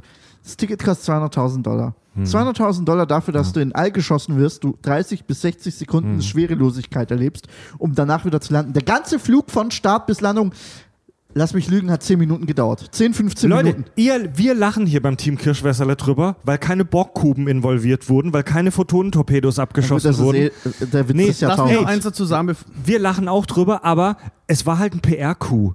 Und auch, ich weiß, ich, ich kann, ich schätze euch so ein, dass euch das jetzt scheißegal ist und dass ihr drüber lacht, aber auf dem Weg zum Space-Tourismus und allgemein auf dem Weg zu mehr Aufmerksamkeit für Weltraumerforschung war das halt ein PR-Zwischenstep. Lass halt PR. gesagt habe. Lass mich kurz klarstellen, Absolut. was ich, was ich gesagt Erstens war es eine Ingenieur-Meisterleistung. Erstens. Das, Ist das es, ist es. ich nicht. Das Ist leugne es. ich nicht. Auch ob, ob jetzt der Elon der Erste war und ich Elons Fan bin oder nicht, ist egal, es war eine Meisterleistung. Zweitens ist es gut, dass nicht, nicht nur einer die Scheiße macht, sondern dass es Konkurrenz gibt, weil das treibt es definitiv voran. Es gibt ja drei. Ja. Es gibt Blue Origin, es gibt SpaceX und es gibt diesen anderen langhaarigen Milliardär. Ich habe vergessen, wie der Virgin Galactic. Ja, Virgin. genau. Und es ist super, dass es so viele gibt. Ich bin halt Elon-Fan, weil er einfach allen voraus ist und es tausendmal cooler machen wird, wenn es soweit ist, weil der Elon wird ein paar Penner um den Mond rumschießen und dann ist hier, ist hier Zappala, ja. Das heißt aber nicht, dass ich scheiße fand, was ich fand es halt einfach ein bisschen lame, weil ich wie gesagt, der Elon hat schon in seinem geilen Space Dragon mit seinen eigenen Space-Anzügen die Leute auf die ISS geschossen. Da kann der Bezos mit seiner Oma einpacken. ich halt aber ich finde es trotzdem gut, dass sie es gemacht haben. Versteht natürlich. mich nicht falsch. Aber was ich nicht verstehe, ganz ehrlich, wie viele wenige Tonnen mehr Treibstoff hättest du mitnehmen müssen, um die einfach nur ein bisschen mehr als nur diese 30 Sekunden Nein, nein, in nein, die darum geht's- Schwerelosigkeit ist ja. Darum geht's nicht. Also Allein es ist schon- die ganze, die, die ganze Flugphase und die Landung und der ganze Scheiß, die ganze Physik ändert sich dramatisch, wenn du noch höher fliegst. Wären die zwei Meter höher geflogen, wären sie wahrscheinlich im Dreck gelandet. Also ich, da, da spielen viel mehr Faktoren mit, Aber als es ist nur schon- wie viel Treibstoff Ja, es ist schon- es ist schon ein geiler- äh, die Kapsel wieder zu landen mit den Ach Fallschirmen, ja, der Andi Scheiß kann hatet. überall landen. Andy hatet. Nein, nein. es war Nein, schon ein geiler, nicht, ich hate es war nicht. schon ein geiler PR-Coup. Völlig untrainierte Spastis, die werden schon, die werden schon ein paar Tage im, im, da im Camp, äh, Camp Canaveral oder wo auch immer die waren, werden die schon ein bisschen trainiert haben. Die waren in einem Amazon-Versandzentrum und haben Pakete gepackt für eine Die haben Woche. auch, ja, außerdem haben sie auch nicht, Ey, es ist schon eine geile Nummer, so ein paar vollkommen untrainierte Motherfucker. Äh, wenigstens an die Grenze Ja, der Schwerkraft aber ich bin mir zu auch sicher, ich weiß nicht 100%, ich bin mir auch sicher, dass sie nicht die gleichen G-Erfahren haben wie die Leute, die mit SpaceX zur Ah, ISS guck dir mal fahren. den Start an. na, na, Die, na. die, die Ja. Kräfte, die da gewirkt haben. Ziemlich sicher, ziemlich sicher. ist auch ein anderes Thema Ja. jetzt, Leute. Kleines, Okay, kleines ja, aber ich gebe Mini-Beispiel. dir recht, ich gebe dir recht. Wir bauen ein Auto, das 30 fährt, dann haben wir ziemlich schnell ein Auto, das 50 Wie fährt und gesagt, ziemlich schnell eins, das 100 fährt. gesagt, Jetzt haben wir Autos, die fahren 300 und wir müssen mittlerweile 320, 330, wird immer schwerer, da noch ein bisschen weiter zu kommen. Und der, bei höherer, wie soll ich sagen, also bei höherer Belastung wird es einfach immer, immer schwerer. Und ich bin mir Ja. sicher, dass das die absolute Grenze war, was, was er sicher machen konnte, ohne dass die Scheiß, dass irgendein Scheiß passiert. Weißt du, was ich meine? Mhm. Ja, ja. Sonst hätte er es gemacht, ich bei dir, Alter. bin ich bei dir, bin ich bei dir. Es gibt wenn noch er einen Elon ein, ficken könnte, wird er das tun, sorry. Ein weiterer großer, ich sag mal, Casus Knactus des, des Mars Direct Konzepts ist die Habitateinheit. Also ich sag mal, so ein mitnehmbares Häusle zu bauen, dass wir ähm, dann auf dem Mars da einfach abstellen und da können dann Astronauten jahrelang drin leben, wie der Herr Subrin das gerne hätte, ist auch momentan noch Science Fiction. Aber es wird an so einem Scheiß Die, gearbeitet. die, die größte Herausforderung ist, dass du das schon während dem Flug dahin bewohnst. Dass Ja. du es in einer verpackten Ja. Form quasi Ja. hintransportierst und dort quasi auspackst und aufbaust. Das, denke ich, wäre machbar. Aber dass du halt in diesem Konzept drinstehen hast, ey, du wohnst schon während dem Flug in der Habitateinheit. Und, und laut diesem Originalkonzept soll es ja sogar sein, sogar sein, dass die Habitateinheit sich um das Raumschiff rumdreht, dass du da Ja, das durch kommt noch Fliehkraft, dazu. äh, Das kommt noch dazu. Gravitation hast. Das ist, das ist momentan technisch, Das ist ein äh, Riesenproblem. behaupte ich jetzt einfach mal, Ja. weit, Rein ins- weit jenseits unserer dass du da nicht Möglichkeiten. ins Schlingern kommst. Ja. Also du musst es ja schaffen, dass die, ich sag mal, der Kern, also ich stell dir jetzt mal vor, wenn die Zigarre und außenrum dreht sich irgendwas, was mit einer Stange oder so da, da dran ist, sagen wir es Ja. mal ganz blöd, Ja, wie auf dem Jahrmarkt, Ja. dass, dass wenn, wenn die Zigarre nicht richtig geil stabilisiert ist, dann wird es ja sich irgendwann mitteln. Das heißt, du wirst irgendwann, sag mal, die Zigarre Ja. wiegt, jetzt mal ganz dumm gesagt, wird es nicht sein, aber sag mal, die Habitateinheit, die außen, sich außen rumdreht, wiegt ähm, ein Drittel von der Zigarre, was natürlich viel zu viel wäre. Aber dann wird sich die Rota der Rotationsmittelpunkt logischerweise verschieben um die Stange. Irgendwo, Ja. irgendwo Ja. bei der Stange wird die Ja. Rotations... Das heißt, das Ding zu stabilisieren ist wahrscheinlich schon mal ein Muss halt Riesenproblem. perfekt ausbalanciert Ja, aber wie sein. willst du das machen? ja, schwierig. Das Ja, Ding gut. muss ständig, das Ding muss ständig zur Seite und zwar in alle Richtungen gegensteuern können. Ständig, die ganze Zeit, im Ja. Kreis. Es wird an, also wenn wir uns jetzt mal nur auf die Habitateinheit konzentrieren, es wird an so einem Scheißdreck geforscht und zwar, ähm, ich sag mal jetzt nicht fieberhaft, aber schon sehr motiviert. Die NASA schreibt seit einigen Jahren diverse Challenges aus, in denen sich Teams aus der ganzen Welt, ähm, auch aus der Privatwirtschaft natürlich, äh, bewerben können, um bestimmte Problemlösungen fürs All zu lösen und die kriegen dann so äh, so Preisgelder ausgezahlt, wenn die irgend- irgendeine Idee, ein geiles Konzept vorlegen. Das ist so ein richtiges Casting für verschiedene Weltraumkonzepte. Und eins davon ist die sogenannte 3D-Printed Habitat Challenge. Da betteln sich, da haben sich jahrelang Teams der, von der ganzen Welt gebettelt mit Konzepten für 3D gedruckte Häuser auf dem Mars. Und gewonnen hat die Challenge tatsächlich vor kurzem ein Team, bei dem ein Druckroboter über die Marsoberfläche läuft und wie ein Huhn, das aus seinem Arschloch unten Eier rauslässt, so Häuser aus seinem Popo unten rausdruckt. Dieser, ähm, dieser Roboter sieht aus wie so eine aufrechtstehende Pistolenkugel. Ja, so, eine, so ein Zylinder mit einer oben spitz zulaufenden äh, Front. Wie groß ist der? Und das, da müssen halt Leute drin leben. Also dieser Roboter wird schon vier, fünf, sechs, sieben Meter hoch sein. Okay. Mhm. Und der läuft über den Mars und druckt in seinem Inneren so ein, so ein Haus, so ein Habitat, steht dann auf, geht weiter und druckt das nächste. Und so kannst du modular dann auf dem Mars so eine kleine Kette von Häuschen bauen. Kriegt ihr das Material her? Äh, das Material kommt zum Teil aus dem Marsboden. Das ist eine Idee, die auch schon uralt ist, dass man das Rohmaterial, um dort Häuser zu bauen, aus dem Marsstaub nimmt. Dass man so Marsbricks nannten die das früher. Also ähm, Backsteine, früher war die Idee, so Backsteine aus Marsstaub zu pressen. Und die, die, viele Teile dieses Gebäudes druckt der tatsächlich aus dem Material, das er da am Mars vorfindet, aus diesem Staub. Aber einige Teile, äh, wie Fenster, Luftschleusen oder Toiletten zum Beispiel, müssen mitgebracht werden. Und es muss außerdem Rohmaterial für einen speziellen Kunststoff mitgebracht werden, der den Marsbeton ummantelt. Also das Ding ist nicht komplett aus Marsbeton, aus diesem, aus diesem Staub gemacht, sondern wir müssen bestimmte Rohstoffe mitbringen, aber einen Teil des Gebäudes druckt der aus dem Marsstaub. Da gab es auch mal eine Harald Lesch-Folge, äh, wo das Gleiche erklärt hat, bloß auf dem Mond, dass es da wohl auch mit dem Gestein ziemlich gut gehen würde. Aber alle, überleg mal jetzt, mal, jetzt wieder Ingenieurswesen. Okay, du hast das Ding da rumfahren. Auch die, wahrscheinlich haben sie die Probleme gelöst, aber wir haben halt noch nie drüber nachgedacht. So, jetzt nimmst du, du stehst irgendwo und nimmst jetzt von unten Marsstaub entgegen. Und damit fängst du schon mal an, den Boden uneben zu machen oder dich selber einzugraben oder so ein Scheiß. Da geht es zum Schluss, das heißt, du musst es irgendwo holen, dich wieder befreien, dann weiterfahren, das dann Dieser, dort dieser, ausdrucken. dieser Druckroboter Roboter wird von mehreren Drohnen von so Rovern unterstützt, Ah. supported, die autonom losfahren und Marsstaub sammeln Okay. und den dann äh, zu diesem Druckroboter bringen. Da, darf ich Okay, kurz dann- mal fragen, ist es eine Idee von dieser Mars Society? Das hat die, das hat die NASA im Zuge dieser Challenge ausgeschrieben auf der ganzen Welt und ein Team, das glaube ich aus der Privatwirtschaft kam, hat diesen Preis jetzt gewonnen. Und gibt es da einen Prototyp oder ist es nur. nein, nein, okay. das ist nur ein Okay, Konzept. okay, okay, Ah, verstanden. Ja, ja. Es, es, es spuckt ein Häusle aus. Das ist Ähm, nur ein Konzept. Wir sind, so, also wir sind auch hast- we- weit davon entfernt, das wirklich praktisch gerade Mit einem umzusetzen. Häusle hast du es noch lange nicht gemacht. Wie schaut es mit äh, elektrischen Leitungen aus? Wie schaut es mit äh, beweglichen Türen aus? Also Ja. Luftschleuse, hast du gesagt, muss man mitbringen. Das ja? wirst du alles mit. Du hast wahrscheinlich einfach nur de, de, ähm, den Ein Rohbau. Rohbau. Du hast einen Rohbau. Was ja schon mal. Es ist nice. Aber Definitiv. Rohbau aufzubauen Ich- ist schon mal brutal. Ein Rohbau ist nice. Alles andere aber kannst du ist, sozusagen aber in mit einem Rohbau auf dem Mars kannst du noch nicht wohnen. Richtig, aber in, der Rohbau ist jetzt mal wa- was Schwere und Größe angeht, das brutalste. Alles andere wie ein Fenster einbauen. Das kriegst du irgendwie hin, zu zweit so ein Fenster rein. Weißt du, jetzt mal ganz blöd gesagt. Aber du Das kannst doch einfach fertig äh, Module nehmen. Ja. Die musst Also- du auch wieder transportieren. musst du, aber du musst auch diesen 3D-Drucker transportieren. Na klar. Also, Das sind, also das sind riesige also der, Geräte. beim Rohbau ich, zu ich spüre halte den ich für Vorteil, ich ziemlich spüre geil. den Vorteil, weil es halt das Baumaterial quasi aus, Ja. aus, dem Ja. Erd, aus dem Marsboden sich äh, einverleibt. Das finde ich geil.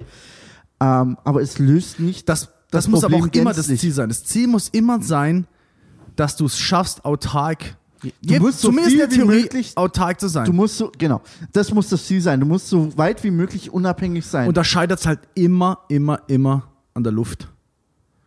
Irgendwas musst du dir immer liefern. ja, Ja. und an zum Also Beispiel denke ich mal, ich wüsste jetzt nicht. Kupfer, Kupferleitungen, Äh, ja. ähnliches, Elektrizität, Plastik, Erz. Kunststoffe, Erz. Das, das sind Themen, also irgendwie eine, eine, eine Steinwand hinzuklatschen, um es jetzt mal banal zu formulieren, ohne es despektierlich meinen zu wollen. Eine Steinwand hinzuklatschen ist zwar mega geil, aber von einem Habitat auf dem Mars erwarten wir uns mehr als eine scheiß Steinhöhle. Ja, ja. Eine weitere Idee, die so ein bisschen äh, rumgeistert in der Szene, ist der sogenannte Mars Ice Dome. Es gibt auf dem Mars äh, Polarkappen, die aus ähm, festem CO2 bestehen, halt aus gefrorenem Kohlenstoffdioxid und anderen Stoffen. Und die Idee ist da auf der Oberfläche Häuser zu bauen mit so einer dicken, fetten Eisummantelung. Das hätte den Vorteil, dass man durch, dass die lichtdurchlässig sind, dass die auch einen gewissen Schutz vor der Strahlung bieten, aber das ist halt auch noch so jenseits unserer technischen Möglichkeiten. Du machst also praktisch ein Iglo-Dorf. ein Iglo, genau, ein riesiges, ein gigantisches Iglo aus Mai Mars-Eis. Aber du musst das Material halt irgendwie da von den, von den Polkappen in eine Gegend bringen, wo wir das brauchen können. Finde Ne? ich sehr spannend. Ähm, aber du hast am Ende des Tages dieselben Probleme wie mit dem Ja, Marsgestein klar. auch. Ja, ja, ja. Es ist halt nicht das All-Around-Konzept. Es deckt ein, äh, ein spezifisches Bedürfnis nach, ich erschaffe einen Raum. Ja, okay. Aber du hast so viele mehr Bedürfnisse, die du erfüllen musst. Sauerstoff, Elektrizität, Wasser, fließendes Wasser, eine Toilette, ja. Nahrung, bla bla bla. Das, das wird dadurch. Super komplex. Aber ein All-Around-Konzept Wäre wirst du aber- noch sehr lange nicht- haben. Du wirst immer dich daran anpassen müssen, wo du hingehst. Du musst immer mit dem arbeiten, was es dort gibt. das Problem so ein ist richtig halt, geiles, ich habe ja, eine Terraforming-Bombe, die ich, egal wo ich sie loslasse, es kommt Genau. immer das gleiche raus. Das, äh, Ja, aber, aber das Habitat an sich, ob es jetzt aus Eis oder aus Marsgestein besteht, das ist noch nicht genug. nein, nein, aber du musst, aber du brauchst es.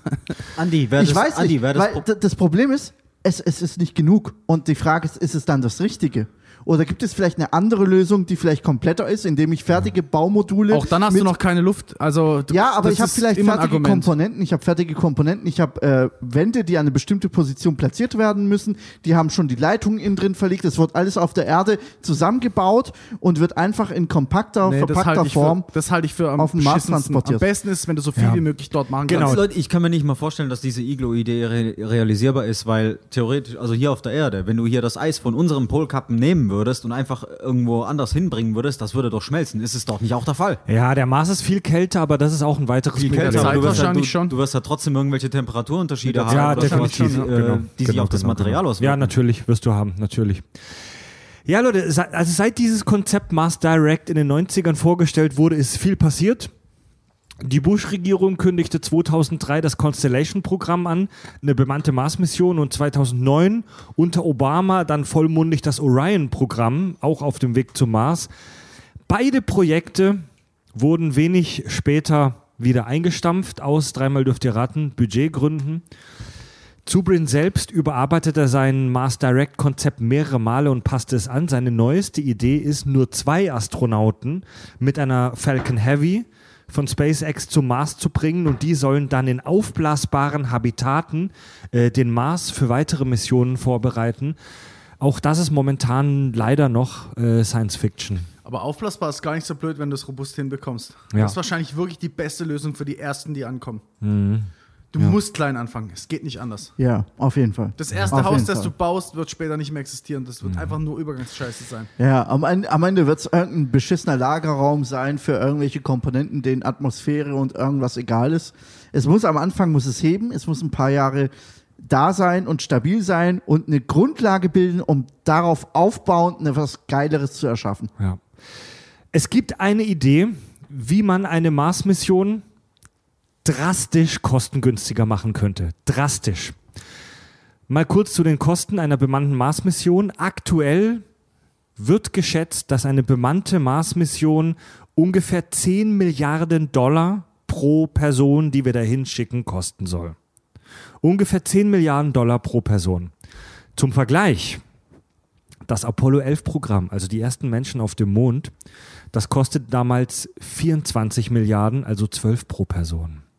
Ja, jetzt nimmst du Inflation mit rein, bist du wieder beim gleichen. Ja, richtig. Aber selbst wenn man die Inflation mit reinnimmt, ähm, es ist eigentlich günstiger, als man denkt. Und wenn verschiedene Nationen da wirklich effektiv und mit Bock und mit Motivation dran arbeiten würden, würden wir das auch schaffen. Ganz, Aber- wir leben in einer kapitalistischen Welt. ja, ja, ja. Wenn ja. du mir sagst, ey, Andi, du kannst für 10 Milliarden ja, Dollar ja. auf den Mars Ja. gehen, um da irgendeine geile Space Station zu errichten, dann werde ich irgendwann fragen, okay, was bringt mir das? ja, genau. Was kann ich mit den 11 Milliarden sonst noch machen? Wann, wann kriege ich die Rendite daraus? Ja, genau. Ja. Es ist einfach so. Und diese Idee, um diese Kosten drastisch zu senken, die sieht ganz einfach aus, die ist super simpel. Und zwar heißt die Mars to Stay. Die Astronauten kehren nicht zurück. One-Way-Ticket to Mars. Ja. Und das wird in der realen Raumfahrt seit Mitte der 90er diskutiert. Buzz Aldrin, der zweite Mann auf dem Mond, ist einer der glühendsten Verfechter dieser Strategie, dieser Taktik. Verschiedene Organisationen verfolgen diesen Ansatz, wie zum Beispiel die Mars Society, äh, über die wir schon gesprochen haben, oder auch die berühmt-berüchtigte Organisation Mars One. Andi, kannst du dich noch dran erinnern? Wir beide Ja. wurden versucht, also Andi und ich wurden im Jahr 2014 versucht zu rekrutieren für Mars One. Ich war mega angefixt, muss ich sagen, von dem Typen. Ich war mega angefixt. Äh, nicht im Schon Ernst, davor. oder? Doch, doch, doch. Also und zwar folgendermaßen, wenn ich das mal ausführen darf. Ähm, Fred und ich waren auf einer Star Trek Convention und neben den ganzen geilen Trekkie-Gelaber die Destination Star Trek in Frankfurt. Exakt, genau. Um das genau äh, so zu formulieren. Ähm, Gab es nicht nur Vorträge von, äh, von geilen äh, Schauspielern und Trekkies, sondern da war auch dieser Typ da von der Mars One. Und äh, der hat einen Vortrag gehalten, ähm, wie er sich das vorstellt. Und äh, der war damals auf der Suche nach äh, Menschen, die äh, bereit sind auf eine Reise zum Mars ohne Wiederkehr. Der, hat, der hat quasi Siedler gesucht. Der hat Siedler gesucht, Ja. ähm, die auf den Mars aussiedeln und dort auch bleiben. Ihr Leben lang. Er hat auch gesagt, er sucht Leute, die nicht verheiratet sind, die ledig sind, die äh, keine, keine Abhängigkeiten hier auf der Erde haben, die bereit sind, alles hinter sich zu lassen, um dann auf dem Mars auszusiedeln. Das hat er gesagt und er hat es in, einer, in einem Vortrag, der ging eine Stunde, ziemlich geil dargelegt. Und Ja. ich war schon angefixt, muss ich sagen. Was ich sehr traurig finde, ist, dass du, dass, dass das Ganze ja dann mehr oder weniger in eine Art Hoax Ja. aufgegangen ist. Ähm, ja, erzähl weiter. Ja, die, ähm, ja, der hatte da tatsächlich, also der hatte da einen Vortrag. Das ist eine, äh, Mars One ist eine Stiftung, die 2011 in den Niederlanden gegründet wurde. Und die machten vollmundige Versprechungen. Äh, Die veranschlagten Kosten von 6 Milliarden Dollar für eine Mars-Mission, was absolut ja, lächerlich ist Mario, von den, komm, von den Kosten mal her. einen Schnipsle, komm. Das ist auch mein letzter Schnaps für heute. Ihr labert einen Bullshit. Ihr sagt, dass das der letzte war, aber in 10 Minuten kommt der nächste. Also Mars One haben eine super PR gemacht am Anfang. Die waren wirklich überzeugend. Die haben wirklich schlüssig, auch uns damals als Trekkies. Ja. Wir, wir saßen da in Star Trek-Uniformen und der Typ hat da einen Vortrag gehalten über eine geplante Mars-Mission und hat die Leute in, in der Crowd dazu aufgerufen, sich zu bewerben als Astronauten. So. Ich meine, es war auch die geile, Pla die, die perfekte Plattform. Ein, Ja. ein Raum, okay, vielleicht nicht ganz, weil es waren alles untrainierte Fetz, Fettsäcke-Nerds, Das habe ich mir nämlich gerade gedacht. Also kein Durchschnittstrackie hatte in der Regel die körperlichen auf, Eigenschaften, pass um auf. Flug Aber die haben- zu machen. Und die haben geile Versprechungen gemacht. Die haben zum Beispiel gesagt, Leute, die Leute, die mit uns zum Mars fliegen, müssen nicht alle Top-Athleten sein, sondern Genau. es reicht zum Beispiel, wenn du dich mit Botanik gut auskennst oder wenn du dich mit dieser und jener Ingenieurswissenschaft gut auskennst. So. Mars One veranschlagte Kosten von 6 Milliarden Dollar für diese erste Mars-Mission. Äh, äh, ganz äh, mal Die kurzer Finanz- Einwand. Es ist doch komplett bescheuert. Dein botanisches Wissen, das ist dem, äh, äh, das ist den äh, physikalischen Kräften, die auf dich einwirken. Ja, aber äh, du wenn brauchst- du ins All fliegst, ziemlich egal. Aber du Aber brauchst du brauchst einen Botaniker, Du brauchst- der die Pflanzen. Die haben so getan, als wärst du. Schön und gut, du musst es trotzdem schaffen, da hochzukommen. Ja, und die haben so getan, als wäre das kein Problem. Ja, und äh, die Finanzierung von Mars One war auch relativ revolutionär. Äh, das Ganze sollte zum Teil über Crowdfunding passieren, also das, was wir auch bei Kack und Sach dem Premium-Kanal machen, sprich eine große Menge von Menschen gibt, weil sie das Projekt geil finden, einen Betrag X dazu und dadurch wird das finanziert.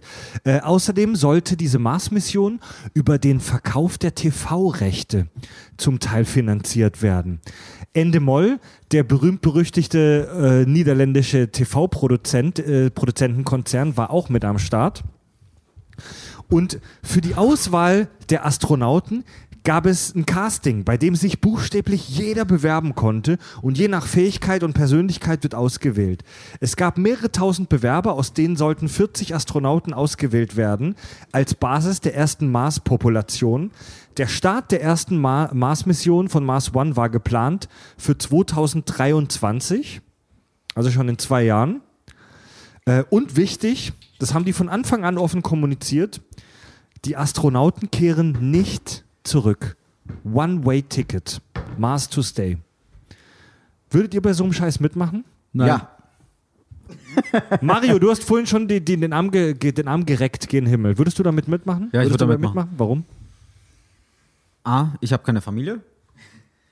B, ähm, mein Job ist jetzt nicht so geil, dass ich sage, ich hänge äh, so dermaßen krass daran, dass ich das hier machen, äh, äh, dass ich hier bleiben muss. Du weißt- ich habe ich hab wirklich wenig zu verlieren. Mir ist bewusst die Tatsache, du gehst da hoch, das ist scheiße gefährlich, aber das wäre meine Chance. Es könnte passieren, dass du am nächsten Tag oder sogar während der Reise dahin verreckst.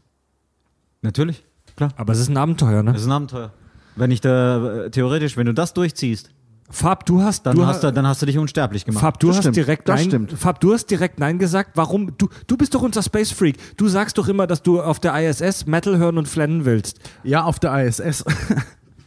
also, erstens, erstens, tue ich nicht so, als wäre ich mental stabil genug, dahin zu fliegen und dort für immer zu leben, eingepfercht mit paar anderen Arschlöchern, die ich nicht leiden we- können werde, da gehe ich von aus, in einem mini kleinen Scheißbunker und nein, nein, jetzt warte mal, warte ganz mal. ehrlich. Also- Wie hast du einen Lockdown verkraftet? Ziemlich gut, aber ich war Na, alleine. also, Da war er danke. alleine. Ich war alleine und ich Keine konnte zum- weiteren Fragen, und ich konnte zum. Supermarkt gehen. Nee, Mann, nee, Mann, das wird komplett überschätzt. Ich habe nicht, also, wenn du unterwegs verreckst, ist es wahrscheinlich das Beste, was dir passieren kann, Mario. Weil wenn du da ankommst und dann in deiner Dreckstristesse sitzt und nur von Lebensgefahr umgeben bist und von Depressionen, das ist die Hölle. Das wird die Hölle, das verspreche ich dir. Du bist Ja, mag dafür sein, mental mag sein, nicht es- ausgerüstet. Das Keiner mag sein, hier. dass es ein gewisses äh, Todesurteil ist, aber im Endeffekt. Nein, nein, das ist ein Psychourteil. Das ist die Natürlich- Hölle auf ja. Erden. Ach, komm. Ich glaube, du weißt nicht, was es bedeuten. Du weißt nicht, was Leute, das bedeuten akzeptiert soll. einfach es ist, eure es ist unterschiedlichen mega. Meinungen. Es ist äh, Lass die natürlich. zwei diskutieren. Außerdem, Ich außerdem Mario, was wird deine Rolle dort sein? Mit was wirst du dich beschäftigen, um nicht durchzudrehen? Was wirst du zur Gemeinschaft beitragen? Das kannst du mir. Du wirst mir jetzt Fragen äh, an den Kopf. Äh, die Ja, ich- richtig, über die du noch nie nachgedacht hast. Deswegen mach's genau, nicht. Ja. Ey, aber äh, ganz sicher, also äh, ich, ich bin mir ziemlich sicher, würde man mir das wirklich anbieten und ich wüsste oder könnte von mir selber aus sagen, das ist wirklich eine reelle Chance, dass ich da oben tatsächlich lebend ankomme, Ja. würde ich es machen. Ich würde Ich, ich habe nicht vom als nicht Pionier- ankommen, ich habe Angst vom Ankommen und dort bleiben für Nee, immer. nee, ich habe nicht Angst vom Ankommen. Äh, Ich würde es im Kauf nehmen, dass ich da oben Okay, was machst du ein dann dort? jämmerliches Scheißdasein führe. Was machst du dann dort? Ja, eben, äh, äh, von wegen, was machst du dann dort? Okay, es ist Tristesse, du bist auf einem fremden Planeten, aber darum geht's. Du hast es echt mal geschafft, du hast die Eier gehabt und bist mal weitergegangen als jeder andere vor, vor dir. äh, bevor- Also ich kann euch- Du bist ein fucking Pionier, ist Ich das kann- eigentlich klar? ich kann also euch- dein Name, klar. dein Name steht in den scheiß Geschichtsbüchern. Ist mir Da, klar. darf ich mal sagen, Ja. wie ich das mal handhaben würde? Ich würde es machen. Andi, Vor an der Convention hätte ich hätte ich sofort ja gesagt, wo muss ich unterschreiben. Mittlerweile bin ich verheiratet, habe eine Tochter. Ja, Ich eben, bin raus. Aus den Gründen, Ich bin aus den raus. Gründen würde ich es dann auch nicht machen. Aber Ehrliche mir, Aber, aber tatsächlich zu dem Zeitpunkt hätte ich gesagt, ey, ich, ich verstehe Marios Argumentation, ja, du lebst da im Zweifel deine persönliche Hölle durch, aber du machst deinen Namen unsterblich. Du gehörst zu den wenigen Auserwählten, die die Besiedlung des ersten fremden Planeten außerhalb deines Heimatplanetens beginnen. Ja und? Ja, also verstehe ich schon, ist super cool und die, die es machen, werde ich bewundern. Ja, Aber ich weiß, dass ich eben. im Zweifel sogar die Mission gefährden werde, weil ich durchdrehe. Ist mir egal, wenn ich mir, wenn ich da oben sitze Also und mir vorstelle, dass du davon träumst, wie du mit mir knutscht, weil du mich dermaßen bewunderst, dass ich da hochgegangen Die Tatsache, dass bin. dir egal ist, dass du die Mission gefährden wirst, spricht dafür, dass du nicht mal ansatzweise dafür Also taugst. ich glaube, Warte mal, warte mal, warte, warte mal ganz kurz. Nur, nur weil ich, äh, es sind zwei Paar Stiefel, wenn ich hier sage, ich würde es machen, als wenn ich äh, wirklich davon ausgehe, dass es tatsächlich passieren kann oder dass ich daran glaube, Ja, dass es schwätzen, schwätzen kann man viel, ja. Ja, richtig, aber ich versuche so zu argumentieren, wie es machen, aber, echt aber es ist das, was ich vorhin gemeint habe. Ja, die Kerle kommen zu mir her, sagen Mario, oh yo, alles klar, du, du rauchst seit zwölf Jahren Weed jeden Tag, du hast äh, du, du, du, du, du, du, Toller trinkst, Astronaut. Du, du trinkst Alk, du hast, du hast einen Bachelor of Arts in Filmwissenschaft, arbeitest geil als Disponent, alles klar, komm, wir schießen dich ins All hoch. Ich weiß doch selber, dass ich die, die Fahrt niemals überlebe. ja, aber selbst wenn du es überlegst, warum behauptest du es? Ich versuche hier so zu argumentieren, wie es Wenn das, tatsächlich der, wenn das der würde. Fall wäre, dass ich sicher weiß, okay, ich überlebe das, ich bin fit genug. Okay, ich verspreche dir, ich du- bin du aber jetzt auch kommst schon Mitte, an- ich bin Mitte. Ich Wenn- wenn verspreche dir, du kommst an unbeschadet. Ei. Alles klar. Ich kann euch wirklich beide gut fühlen. Ich hab Bock auf diesen Pioniergeist, diese Space-Scheiße, die Mario anspricht. Aber ich kann auch Fab verstehen, wenn ich hier jetzt gerade in unserem Airbnb in Baden-Baden links aus dem Fenster gucke und da scheint die Sonne, da draußen ist Sauerstoff, süßer, süßer Sauerstoff.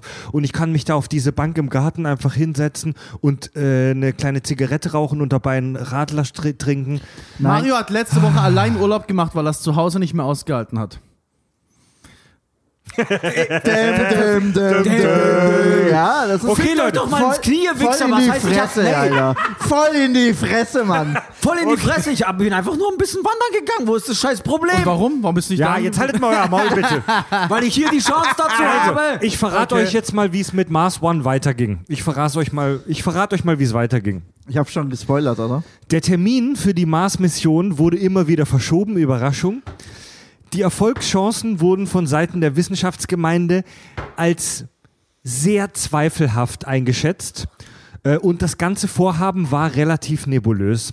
Äh, Das One-Way-Ticket-Konzept wurde auch stark kritisiert. Ich meine, es gibt riesengroße ethische äh, Bedenken. Äh, Die Stiftung konnte halt überhaupt nicht überzeugen, dass es eine realistische Überlebenschance gibt, wenn die da Leute hochschicken. Wa- Wahrscheinlich Und- genau aus denselben Gründen, die ich vorhin genannt habe, oder? Experten des MIT, also so eine der führenden Technikhochschulen der USA, haben sich das Konzept genau angeguckt und meinten sinngemäß, es gibt keinerlei seriöse Informationen, wonach Mars One das Vorhaben realisieren könnte, selbst wenn die finanziellen Mittel vorliegen. Äh, 2015 stieg Endemol, der große niederländische TV-Konzern, aus. Die Typen, die Traumhochzeit gemacht haben? Oder Big Brother, genau. Und äh, es wurden, es, es, es kam dann nach und nach raus, was auch die Kandidaten, es wurden nach und nach Kandidaten präsentiert, da gab es dann immer Videos, wie irgendwelche Typen, tatsächlich Leute wie du und ich, das waren gar keine Top-Athleten, wie Leute wie du und ich, die halt davon gesprochen haben, dass sie da auf der Marsstation zum Beispiel durch ihr Wissen über, wie gesagt, Botanik zum Beispiel äh, unterstützen können und ähm, nach und nach sprachen Kandidaten von Betrug und Abzocke, sprachen davon, dass Mars One die Mittel ausgehen würden. 2019 wurde dann ein Konkursverfahren gegen die Gesellschaft eröffnet und Mars One ist damit heute offiziell aufgelöst und Geschichte. Also äh, Mars One wird heute tatsächlich als ein Medienhype und als mehr nicht. Ist es jetzt ein Bezeichnet. Hoax gewesen oder ist er einfach gescheitert? Wir wissen es bis heute nicht. Wir wissen bis heute nicht genau, ob der Macher von Mars One wirklich geile wissenschaftliche Konzepte in der Hinterhand hatte. Also die haben Videos gemacht, wo die das wunderbar präsentiert haben. Also aus Marketing-Sicht richtig geil. Wir haben das ja auch gesehen auf der Star Trek Con und waren davon überzeugt. Ja. Wir wissen bis heute nicht, ob der wirklich Leute im Hintergrund hatte, die da wissenschaftlich top-notch waren und da Energie reingesteckt haben, oder ob das alles nur ein Betrug war und eine Blase. Vielleicht hatte er hehre Motive und hat wirklich daran geglaubt. Vielleicht war es alles nur Bullshit und von Anfang an Abzocke. Wir wissen es bis heute nicht, aber Mars One geht in die Geschichte ein als nichts mehr als ein Medienhype. Ich bin kein Psychologe, aber ich, ich würde sagen, das ist der absolut falsche Weg.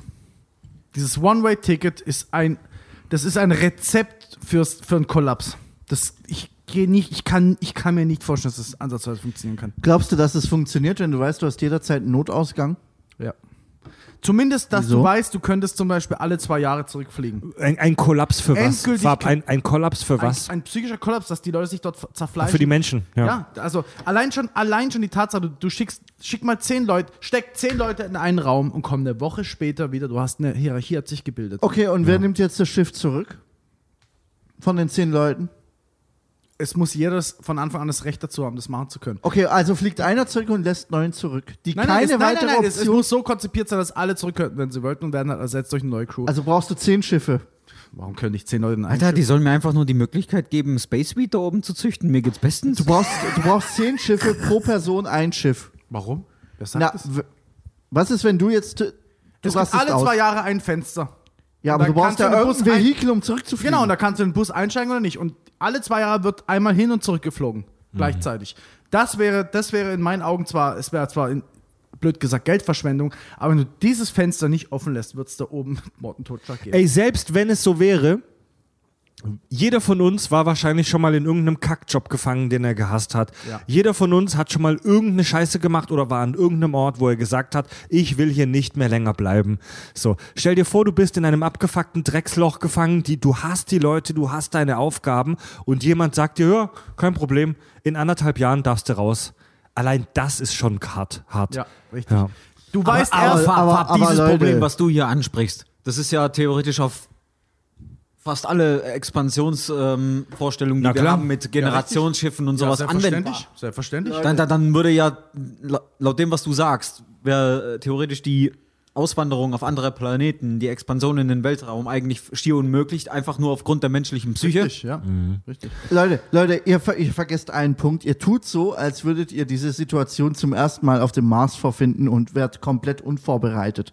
Ihr werdet natürlich vor einem Flug zum Mars, wo ihr Siedler spielen dürft und Pioniere seid, erstmal eine ellenlange Zeit hier in der Erde in versuchten Simulationsbedingungen mit derselben Crew In der zusammen Erde? auf der Erde, Entschuldigung, auf der Erde zusammengefercht in einem Nachbau des Habitats, das euch auf dem Mars erwartet, wo ihr erstmal ein, zwei Jahre verbringt und eure Psyche gecheckt wird, ob ihr das aushaltet. Wo ihr auch jederzeit sagen könnt, auf der Erde, Ja. fuck it all, fuck it all, ich Ja, bin genau. raus, Leute. Und da werden, die, da, werden, also- da werden die Spezialisten von der NASA dann auf die Kamera gucken und sehen, ey, Fab hat die letzten, die hat in den ersten drei Tagen des Experiments zwei Kästen Bier weggeballert, streitet sich den ganzen Tag nur mit den anderen Mitbewohnern, sieht es nicht ein, seine Musik leiser zu drehen. Der muss Fa Fab muss mit auf den Mars. Ganz ehrlich, Simulationen sind nur Simulationen. Erst wenn du dort Ja, bist, weißt ja. du, was es Das mit dir stimmt auch wieder. das stimmt natürlich, Und auch aber in es ist, Simulationen kannst du abends nach Hause gehen. Auch Nein, wenn du auf der kannst du ISS, nicht. auch wenn du auf du der. ISS Kannst du bist, nicht. kannst du nach einem halben Jahr nach Hause gehen. Aber da in der ist Simulation- Stell dir mal vor, du machst die, die Simulation Prämisse- straight. Sobald du einmal sagst, ich will nach Hause, bist, bist du raus. Ja, genau, aber du kannst es sagen. Du kannst es Ja, sagen. Dort aber kannst du es nicht mehr sagen. Unterschätzt Ja. nicht die Endgültigkeit. Warum haben wir alle Angst vor Tod? Wa- Warum haben, das ist Endgültigkeit. Damit kommen wir nicht klar. Die meisten Menschen kommen damit nicht klar. Unterschätzt das nicht. Leute, das, auch das Thema Weltraumpsychologie, ähm, das mega spannend ist, äh, will ich mit euch in einer der nächsten Sci-Fi-Tech-Folgen wahrscheinlich mal besprechen, weil da gibt es auch richtig interessanten und kranken Scheiß, äh, den man da mittlerweile weiß und rausgefunden hat. Der Herr Subrin, um bei dem nochmal zu bleiben, so der ist unser Spiritual Animal in der heutigen Folge, ähm, der ging noch einen Schl äh, Schluck weiter. Ähm, er veröffentlichte 96, also auch schon eine Weile her, das Buch The Case for Mars. Und dieses Buch hatte den Untertitel The Plan to Settle the Red Planet and Why We Must. Also der Plan, den roten Planeten zu besiedeln und warum wir es müssen. Da bin ich gespannt, warum wir es müssen. Und darin beschreibt er nochmal Mars Direct und lässt seiner Fantasie zur Kolonisation des Mars freien Lauf. Er spricht von gigantischen Bauten, die aus Mars Bricks, also aus gepresstem Marsgestein, äh, gebaut werden. Ähm, von riesigen Gebilden, die groß sind wie amerikanische Malls, in denen die Menschen in kleineren Wohneinheiten äh, im Inneren leben und arbeiten, also dass du in einer gigantischen Kuppel, in der es eine atembare Atmosphäre gibt, lebst und ähm, darin wohnen und arbeiten. Und hier spricht er vom nächsten Step auf dem Weg zu einer Zivilisation auf dem Mars, Terraforming. Übersetzt heißt Terraforming so viel wie Erdumbildung. Das ist so ein Bastel, zusammengebasteltes Wort aus Latein und Englisch. Ne? Terra, heißt nicht Erdmachung. Ter Erde, Terra und Forming, also Machung. Bildung, Machung, Erdmachung, Erdbildung, Erdumbildung, Erdumbastelung nennen wir es ja beim Team Kirschwässerle. Und Terraforming ähm, ist das Umgestalten von fremden Planeten, um darauf für den Menschen angenehme Lebensbedingungen zu schaffen. Das Ziel ist, das Ziel von Terraforming ist eigentlich immer, menschliches Leben ist ohne oder mit nur geringem technischen Aufwand möglich. Der Begriff taucht das erste Mal in den 40ern in der Sci-Fi-Kurzgeschichte Collision Orbit auf. In dieser Kurzgeschichte geht es darum, dass die auf einem Asteroiden eine atombare As Atmosphäre zusammenbasteln. Und auch für das Terraforming kommt äh, im Sonnensystem nur der Mars in Frage. Ich muss sagen, es ist zwar die am weitesten hergeholteste, äh, geholteste Mhm. ähm, Technologie, aber ich glaube, das ist die Technologie, die wir irgendwie hinkriegen müssen, damit es wirklich funktioniert. Mhm. Wenn wir über Lebensraumerweiterung sprechen, definitiv. Anders wird es nicht funktionieren. Wenn wir von ein paar Forschungseinheiten sprechen, ist es was anderes. Ja. Wenn wir davon reden, dass du normallos, Ja. also uns vier Ja. Penner ansiedelst, die einfach Ja. da weiterhausen. Oder quasi umsiedeln willst, ja. dass du sagst, die Erde, Allein- ist, allein- die Erde ist im Ass, wir brauchen einen neuen Planeten, wird es nur mit Terraforming Um, um nochmal auf. Psyche zurückzugehen. Allein was es mit dir ausmacht, wenn du, keine Ahnung, ein Jahr lang keinen Baum siehst, nichts Grünes siehst, macht dich fertig. Das glaubst du nicht. Wahrscheinlich, Das, deswegen, also wenn du normale Menschen, die nicht komplett äh, trainiert und was weiß ich was sind, da ansiedeln willst, dann muss es Terraforming sein. Zumindest unter einer Kuppel, in kleinem Rahmen. Ja, das ist, das ist, streng, sowas. das ist streng genommen kein Ja, es ist kein Terraforming. Terraforming. Das ist kein ja. Terraforming, Aber es muss ja. zumin- da muss es zumindest ein Gewächshaus, irgendwas in die Richtung. Aber das Also ist kein Terraforming. Also Ja, das Problem. Ja, das ist nicht. Problem ist halt beim Terraforming, um das gleich mal hier auf den Tisch zu packen, Energie. Du brauchst so viel Energie. Und Materie, du musst Materie dahin bringen, die es nicht gibt. Musst du den Pl- Planeten nicht auch in eine andere Umlaufbahn befördern? Äh, Naja, Das, also, nein, da, nee, da- das, also streng genommen nicht. Das wäre, also das wäre Terraforming Pro Level, aber im ersten Moment, im ersten äh, Moment geht es darum, beim Terraforming die Atmosphäre Also- umzubauen. Also prinzipiell musst du alle Probleme lösen, die wir jetzt in den letzten eineinhalb Stunden oder wie lange es wir aber, schon labern. aber guck mal, wir wollen äh, atmen. Ange ja. Darf ich kurz, Fred? ja. ja. Angenommen, wir wollen dort nur atmen, Mars. So, geht's da schon los. Okay. Angenommen, wir hätten riesige Tanks dabei und könnten den gesamten Planeten umhüllen mit einer, mit einer, mit einer Wolke, die exakt die gleiche Zusammensetzung hat wie unsere Atmosphäre. Dann verpufft die. So, Eben. dann geht's schon los. Ja. Das heißt, du brauchst ein Magnetfeld, du brauchst die, die eine Ja, genau. Rotation, genau. die dafür mach, mal, sorgt- mach mal ein Magnetfeld auf dem Mars. Da geht's schon, also. Ja, Mario, das, was du gerade gesagt hast, war aber definitiv ein wichtiger Punkt. Ähm, einen Planeten in eine andere Umlaufbahn zu schieben, das wäre natürlich Pro-Level. Ja, gut, natürlich. Also das ist halt super advanced, aber, Aber ich es, glaube, das brauchen wir aber nicht. das, wenn das wir- ist das pass auf, Einzige, wenn wir- was ich mir vorstellen kann, dass es wirklich funktionieren kann. wenn wir, wenn wir uns auch hier mal wieder angucken, wie sieht's aus mit den Planeten in unserem Sonnensystem? Der Merkur ist ein winziger Metallklumpen, auf dem höllische Temperaturen herrschen. Eine Seite ist der Sonne immer zugewandt. Hier Terraforming zu machen, wäre kompletter Schwachsinn. Da wird nie ein Mensch leben. So, die Venus ist irre heiß und es regnet flüssige Schwefelsäure, selbst wenn es gelingen würde, den Planeten runterzukühlen, obwohl wir keine Ahnung haben, wie wir das schaffen sollten, einen Planeten runterzukühlen. Selbst wenn wir das schaffen würden, dauert ein Tag auf der Venus rund 100 Erdentage. Die dreht sich mega langsam. Das heißt, selbst wenn wir es schaffen, die zu terraformen, gibt es gigantische Temperaturunterschiede zwischen der Tag- und Nachtseite und damit vermutlich höllisches Wetter. Und, die das Pflanzen, die wir dabei Tag. haben, sind an sowas nicht gewohnt. Das heißt, du würdest sie wachsen Ja. lassen, die würden gar Ja. nicht. Die würden, Ja. das, heißt, das heißt, du, wir bringen ja Erbmateri Erbgut mit, Pflanzen, die müssen exakt das vorfinden, was sie hier haben, sonst funktioniert es auch nicht. Und das, was du gesagt hast, Mario, mit dieser, mit der, mit der Umlaufbahn, ist zwar auch richtig, aber sagen wir mal so, mit Gravitation und weniger Sonnenlicht, damit könnten wir wahrscheinlich auskommen. Was halt auch noch Fab- wichtig ist, und das wird häufig unterschätzt, ist, dass die Pflanzen natürlich auch sich fortpflanzen müssen. Das heißt, du brauchst Bestäubung, du brauchst Insekten. Ja. Da geht es gerade Fab, mal weiter. eine Ja, Frage. Mario, was wär- was wäre, ähm, meinst du mit so einer Umlaufbahnveränderung, dass man schafft, einen Gasplaneten äh, auszuhärten? Vergiss es, vergiss es. Nee, nee. Nee. Die Gas, mit den Gasplaneten kannst du nichts anfangen. So, da wird immer nur Gas sein. Das Thema ist Glück. Also die, die Planeten außerhalb vom Mars, zum Beispiel Jupiter, Saturn und so weiter, das, ist, das sind, wie der Name schon sagt, das ist einfach Die Frage ist halt, du hast vorhin gesagt, Temperatur Mittel vom Mars ist minus 60 Grad bei einer Atmosphäre von 1%. Angenommen, wir würden es hinkriegen, eine erdähnliche Atmosphäre dort hinzukriegen, ohne dass die entweicht, egal wie wir es hinkriegen. Mhm. Wie wäre dann die Temperatur?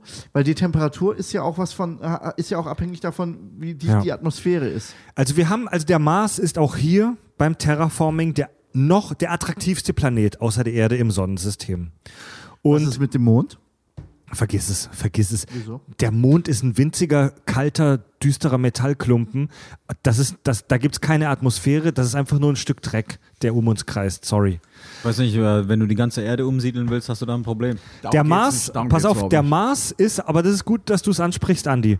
Der Mars ist aus diversen Gründen auch hier wieder spannend, weil es gibt bereits eine Atmosphäre, auch, nur eine, wenn, auch wenn nur eine schwache, es gibt bereits eine Atmosphäre. Der Mars hat einen ähnlichen Tag- Tag-Nacht-Zyklus wie die Ja. Erde. Der Mars hat Jahreszeiten, weil auch seine, ähm, ne, seine, seine Ausrichtung so ein Ja. bisschen schwankt. Ja. Der Mars hat Vulkanismus, jedenfalls hatte er den in der Vergangenheit, das wissen Geologen mittlerweile. Wasser ist vorhanden, wie schon gesagt, wir wissen nicht genau, wo es ist und wie viel es ist, aber es, es gibt es. Ähm, es gibt auf dem Mars aber natürlich, und der Mars ist natürlich viel größer als der Mond, also wir haben da eine Gravitation. Also wir, das Problem beim Mond ist, der hat nur eine winzige Gravitation. Selbst wenn wir es schaffen, auf dem Mars eine Atmosphäre aufzubauen, fliegt die die ganze Zeit ins All raus. Der Mars, äh, der Mond hat eine viel zu kleine Schwerkraft, als dass da eine Atmosphäre drauf entstehen könnte. Aber ist Gravitation vielleicht nicht auch ein Punkt, der man mit Terraforming korrigieren kann? Nee, Gravitation kannst du nur auf eine Weise manipulieren, du, du packst mehr Masse drauf. Also, Leute, was also Leute, Leute, wenn, Nein, wenn das ist Bullshit. Wenn du den Mars viermal so schwer machst, dann stürzt er in die Erde rein. Den Mond meinst du? Der Mond, wenn du den Mond viermal so schwer machst und den ganzen Tag Dreck drauf ballerst, dann stürzt er auf die Erde drauf. naja gut, wenn du ihn viermal schwerer machen kannst, als er heute ist, dann kannst du ihn auch viermal beschleunigen, dass das er in ist, der Umlaufbahn nein, das ist bleibt. Schwachsinn. Da kommt der Also- komplette, da kommt das komplette Ökosystem auf der Erde aus dem Gleichgewicht. Darf ich einen kurzen Witz machen? Wenn du ihn viermal so schwer machst, woher kriegst du die Materie her von der Erde? Also bleibt's gleich. Stimmt nicht ganz, ja, aber ja, war ein ja. Witz. Nee, nee, nee, nee, das ist Schwachsinn. Lass mal Mario hier. Fred, du redest die ganze Zeit, okay, äh, Wasser auf dem Mars. Ja. Hat man, äh, soweit ich mich erinnern kann, korrigiert mich, wenn das äh, nicht der Fall ist, hat man wirklich schon, äh, schon mal äh, Wasser physisch gefunden dort und analysieren können? Ich, ich, ich will hier jetzt nicht daran äh, bezweifeln, ähm, dass es da welches gibt. Es ist Mhm. nur, es ist ja überhaupt gar nicht gesagt, dass es dieselbe Konsistenz hat, die Ja, wir ja, hier auf der ja, Erde ja. haben. Das Wasser kann Pass auf. basisch sein, es kann, muss ja, ist ja gar nicht gesagt, Ja. dass dieses Wasser ja. Ja, ja. überhaupt ist ähm, richtig. Leben begünstigt. Korrigier Wir mich, aber ich glaube, wir, wir wissen, dass es Wasser gab. Ja. Das wissen wir allein, allein schon von Flussbetten und so, die, Genau. und von Ja. Überresten. Aber wirklich physikalisch Wasser gefunden haben wir nicht. Haben wir noch nicht. Wir wissen durch Spektralanalyse, also durch das äh, Betrachten von optischen Wellenlängen, dass es die Elemente, die für Wasser nötig sind, auf jeden Fall zuhauf gibt auf dem Mars. Und was Fab gerade gemeint hat, durch so geologische Analysen, Flussbetter, Flussbetten, ähm, landschaftliche Veränderungen und so, vermuten wir sehr stark, dass es große Mengen von Wasser auf dem Mars früher gegeben hat. Wir wissen nicht genau, wo sie sind. Die Polkappen bestehen aus äh, gefrorenem CO2. Damit können wir nicht viel anfangen fürs zum Saufen, zum Trinken. Aber wir vermuten, wir wissen nicht, aber wir vermuten, dass es große Mengen Wasser auf dem Mars irgendwo gibt. Also der Mars, wenn wir jetzt in Richtung Terraforming gehen, der Mars hat diverse Probleme, auch hier dieselben Probleme wieder. Ich fasse kurz zusammen. Die Atmosphäre besteht zu 25, 95 Prozent aus CO2. Ähm, der Druck ist winzig, unter 1 Prozent. Zu kalt.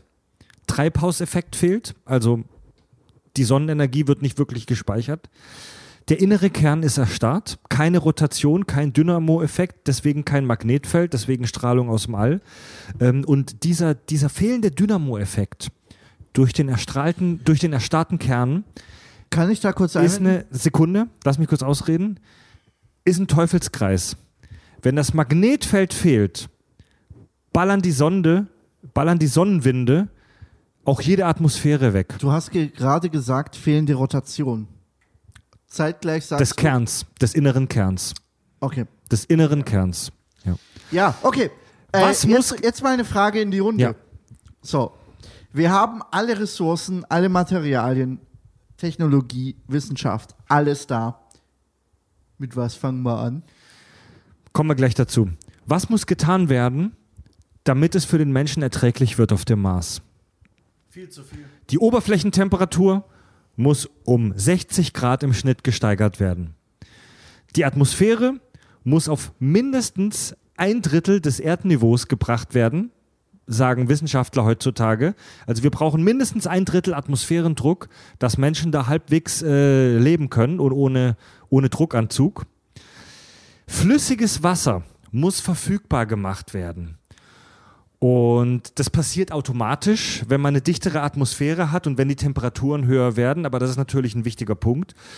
Der Anteil von Sauerstoff und auch von Stickstoff muss erhöht werden. Die Erde hat 78% Stickstoff tatsächlich und nur 21% Sauerstoff. Du brauchst, äh, um, um Pflanzen wachsen zu lassen, einen hohen Anteil an Stickstoff. Was ist Das mit den sind- anderen Anteilen in der Luft? Brauchen wir die oder sind die einfach nur da und wir können sie überleben? Soweit ich weiß, brauchen wir den nicht. Also es gibt ja noch ein paar Edelgase. Also Xenon und so ein Scheiß. ja, das brauchen wir nicht wirklich. Geil wäre natürlich CO2 für die Photosynthese. Ja, genau. Genau, also die, die die produzieren wir dann schon. das, da, da, davon gibt es ja jede, jede Menge auf Das dem können wir Mars. mitbringen. Ne? Ja, ja.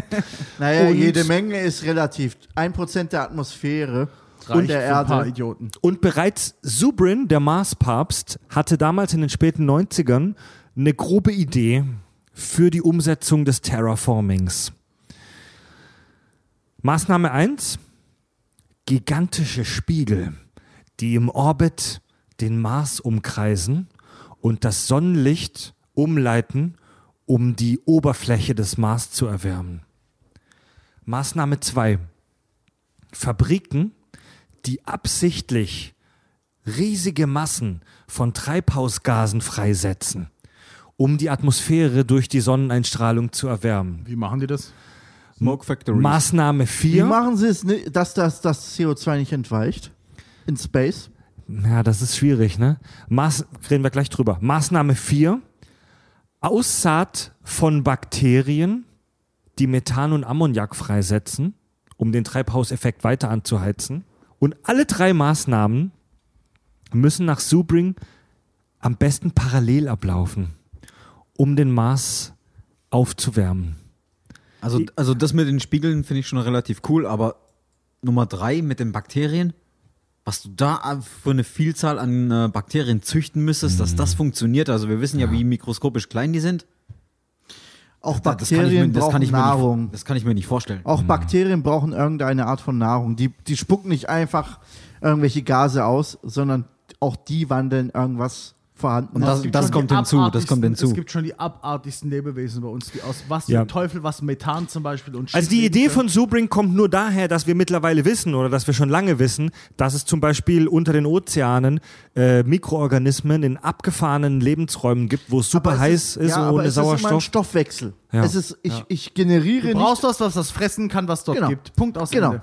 genau. Und wieder so, wie vorhin. Und jetzt ist die Frage, gibt es das auf dem und Mars? dass es in einer Art und Weise gebunden ist, dass sie es auch abbauen können. Ja, Wieder und- wie vorhin, bloß weil in der Luft ähm, irgendwas vorhanden Genau. ist, heißt nicht, dass der Gibt's- Organismus es raussaugen das so kann. auf dem Mars? Und ein, eine noch dringlichere Frage, bloß weil ich CO2 auf dem Mars ausstoße, wer sagt mir, dass das hier eine Atmosphäre bildet und nicht einfach im Space entweicht? Und du hast immer noch kein Magnet, äh, kein Das Magnetfeld finde ich auch, Magnetfeld. das hat er komplett vernachlässigt in dieser Theorie. Das fehlt komplett. Also wie gesagt, wenn wir hier alle eins nicht sind, sind's, ist es Biologen. Ja. Also davon haben wir gar keine Ahnung. Aber also der Harald Lesch sagt zu Genüge, häufig genug, dass das Magnetfeld unseren Arsch rettet Mhm. hier auf der Erde. Und deswegen denke ich, dass das unbedingt einer der ersten und die Schritte sein Atmosphäre. muss. Magnetfeld und Atmosphäre Genau. zusammen. Das, das ist im Zweifel auch etwas, was zusammenwirkt. Ich bin mir da aber auch nicht sicher. Da bin ich raus. Aber ich glaube, ich verstehe nicht, wie du eine Atmosphäre erschaffst, die nicht flüchtig Ja. ist. Naja, du bindest sie ja schon über die. Also, der, du wirst natürlich. Es wird eine Obergrenze geben von Gasen, die du in die Atmosphäre lassen kannst, ohne dass sie entweichen. Davon gehe ich jetzt mal aus. Durch, Ja. die, durch, die, durch die Gravitation des Planeten. Das heißt, ich wette, da ist wirklich ausrechenbar, wie viel Gas und welche Dichte kann ich erzeugen und ab wann fängt es an zu entweichen. Gehe ich jetzt, ich bin kein Physiker, aber ich gehe davon aus, dass das ausrechenbar ist. Je höher die Gravitation des Planeten, desto mehr Masse kann es in der Atmosphäre an sich binden. Das bedeutet, Gase, die ich jetzt auf dem Mars erzeuge, bleiben in der Marsatmosphäre. Wahrscheinlich für, ja, also wenn Ja. ich dort jetzt furz, bleibt der Furz Also wir, dort, kämp aber wir kämpfen dagegen einen Teufelskreis an. Das ist schon geil, was ihr ansprecht. Wir kämpfen dagegen einen Teufelskreis an. Wir bauen einen Treibhauseffekt auf, wir bauen eine Atmosphäre auf und ähm, um das Magnetfeld wieder zu kriegen, müssen wir das Innere des Mars, den Kern, wieder wärmer kriegen. können wir ohne Magnetfeld leben? Nein, vergiss es. Zu viel, zu viel Strahlung aus dem All. Also vergiss es, nur mit Schutzanzug. machen- wir, zum müssen wir dann, das kommt mir gerade so vor, als müssten wir dann dort das veranstalten, was uns hier auf der Erde gerade zum Verhängnis wird, oder? Ja, richtig, ja, richtig. So sieht's aus. Das Das, was wir wir gut, hier, oder? das, was wir hier auf der Erde gerade tun, was uns den Arsch kostet, wahrscheinlich in den nächsten Jahrzehnten, Jahrhunderten, der Treibhauseffekt, die Klimakrise, das ist genau das, was wir auf dem Mars absichtlich herbeiführen müssten, weil wir diesen fucking Planeten aufheizen wollen. Die Frage ist halt, kriegst du bei 40% Gravitation eine erdähnliche Atmosphäre Ja. hin? Das ist die Frage, Alter. Oder, oder entweicht einfach zu viel Material Mhm.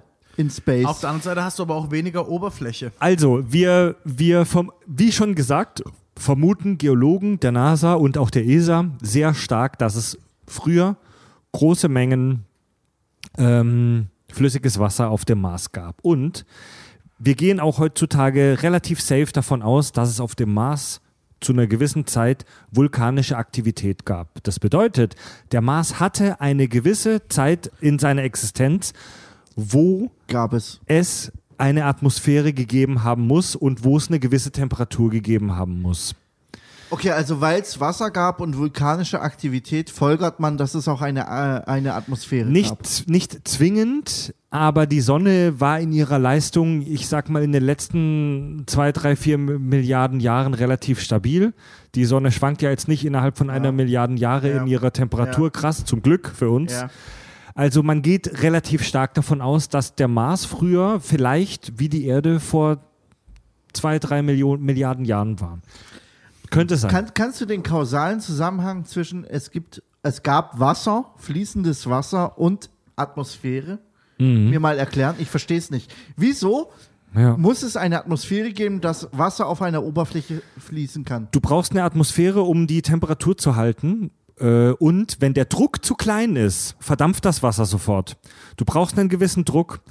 Das, man sagt ja immer, wenn Astronauten in den Weltraum fliegen, verdampft, verdampft das Wasser in ihren Augen. Könnte das ist aber nicht übertrieben. auch Methan gewesen sein oder anderer Stoff, der bei der Temperatur Wie gesagt, wir wissen aus der Spek Spektralanalyse des Mars und aus anderen Analysen. Ey, Alter, ich will mich jetzt hier nicht wissen. Nee, nee, ich will gut, mich jetzt hier nicht wissen dahinstellen, als ich bin. Ne? Nee, nee, alles gut. Du, du erklärst Kurz es mal- sehr gut. Du erklärst es kurz sehr mal gut. zum Thema- Also, also wir gehen einfach Ja. davon aus, wir wissen, es gab früher Wasser, das ist geflossen.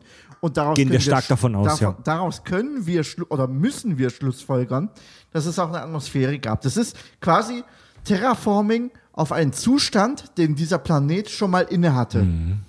Ich glaube, das ist nochmal eine ganz andere Liga wie Na klar, ich gehe auf den Mond, der niemals diesen Zustand hatte, der niemals irgendwie eine Atmosphäre hatte oder ähnliches, Mhm. wie ich gehe auf einen Planeten und tue das einfach. Ja, aber er hat ihn schon mal. Das heißt, er hat zumindest mal die Kapazität es muss gehabt. irgendwie möglich genau, sein. Genau. Das heißt, es ist einfacher, irgendwas vielleicht umzukehren, was dazu geführt hat, dass der Ja. Mars jetzt diesen, äh, diesen Zustand erreicht Genau. hat, wie ich erschaffe ihn künstlich komplett. Das wollte das wollte ich gerade sagen. Wir müssten wahrscheinlich erstmal rausfinden, was dazu geführt hat, dass er es nicht mehr hat. Äh, übrigens, für alle, die das gerne genauer wissen wollen, kann ich mega den Podcast Raumzeit ähm, empfehlen. Da haben sie mit einem Geologen der ESA gesprochen, wo man wirklich äh, viel darüber erfährt, was auf dem Mars so abgeht und was wir über den Mars mittlerweile wissen. Was denkt die Gemeinde der Wissenschaft denn heute zum Thema, zum Thema Terraforming? Erstmal ein Kirschwässerle. Was, was denkt die Geme äh, Gemeinschaft der Wissenschaft heute zum Thema Terraforming? Sollen wir Pause machen? oder? Nein, wir trinken jetzt ein Kirschwässerle und dann geht's weiter. Farb, komm, nimm meinen auf. Ich kann den nicht komplett saufen, bitte. Fab, du bist so schwach geworden, Mann. Ich bin so enttäuscht. Was ist aus dem Fabio geworden, den ich mal kannte, Mann? Ich kann es verstehen, Alter. Ich mache danach jetzt auch mit Schnaps Schluss. Hab ich mal Leute, was geht bei euch ab, Mann? wir wollen heute noch viel machen, wir wollen noch rumsaufen und ich will auch noch morgen. Eben, wir wollen rumsaufen. Ey, Andi, du fährst morgen früh nach Hause zu deiner Familie, was dir auch gegönnt ist. Aber wir ziehen die Action hier noch einen Tag länger durch. Ach ja, fängst du morgen früh um 10 Uhr an zu saufen? Ja. Bestimmt. Andi, Andi, ich sauf später noch ein paar, aber ich will, dass ich auch den Abend noch erlebe. Ich will noch die zweite Folge aufnehmen können. Deswegen, wir saufen später noch welche, aber nicht jetzt. So, Leute. Was denkt die Wissenschaft heute zum Thema Terraforming? Es gibt einen Grundsatz, den jeder Handwerker und äh, viele unserer Community wahrscheinlich nachempfinden können. Aber er arbeite erstmal mit dem, was du hast. Und was haben wir auf dem Mars? Wir haben verdammt viel CO2. Wir haben das Eis der Polarkappen und wir haben auch den Staubmantel des Mars. Das nennt man übrigens Regolith. Regolith. Geil. Klingt wie so ein klingonisches So ein Kampfschiff, ne? Regulator, aber ein, ein großer Monolith, der reguliert. aber- Regolith.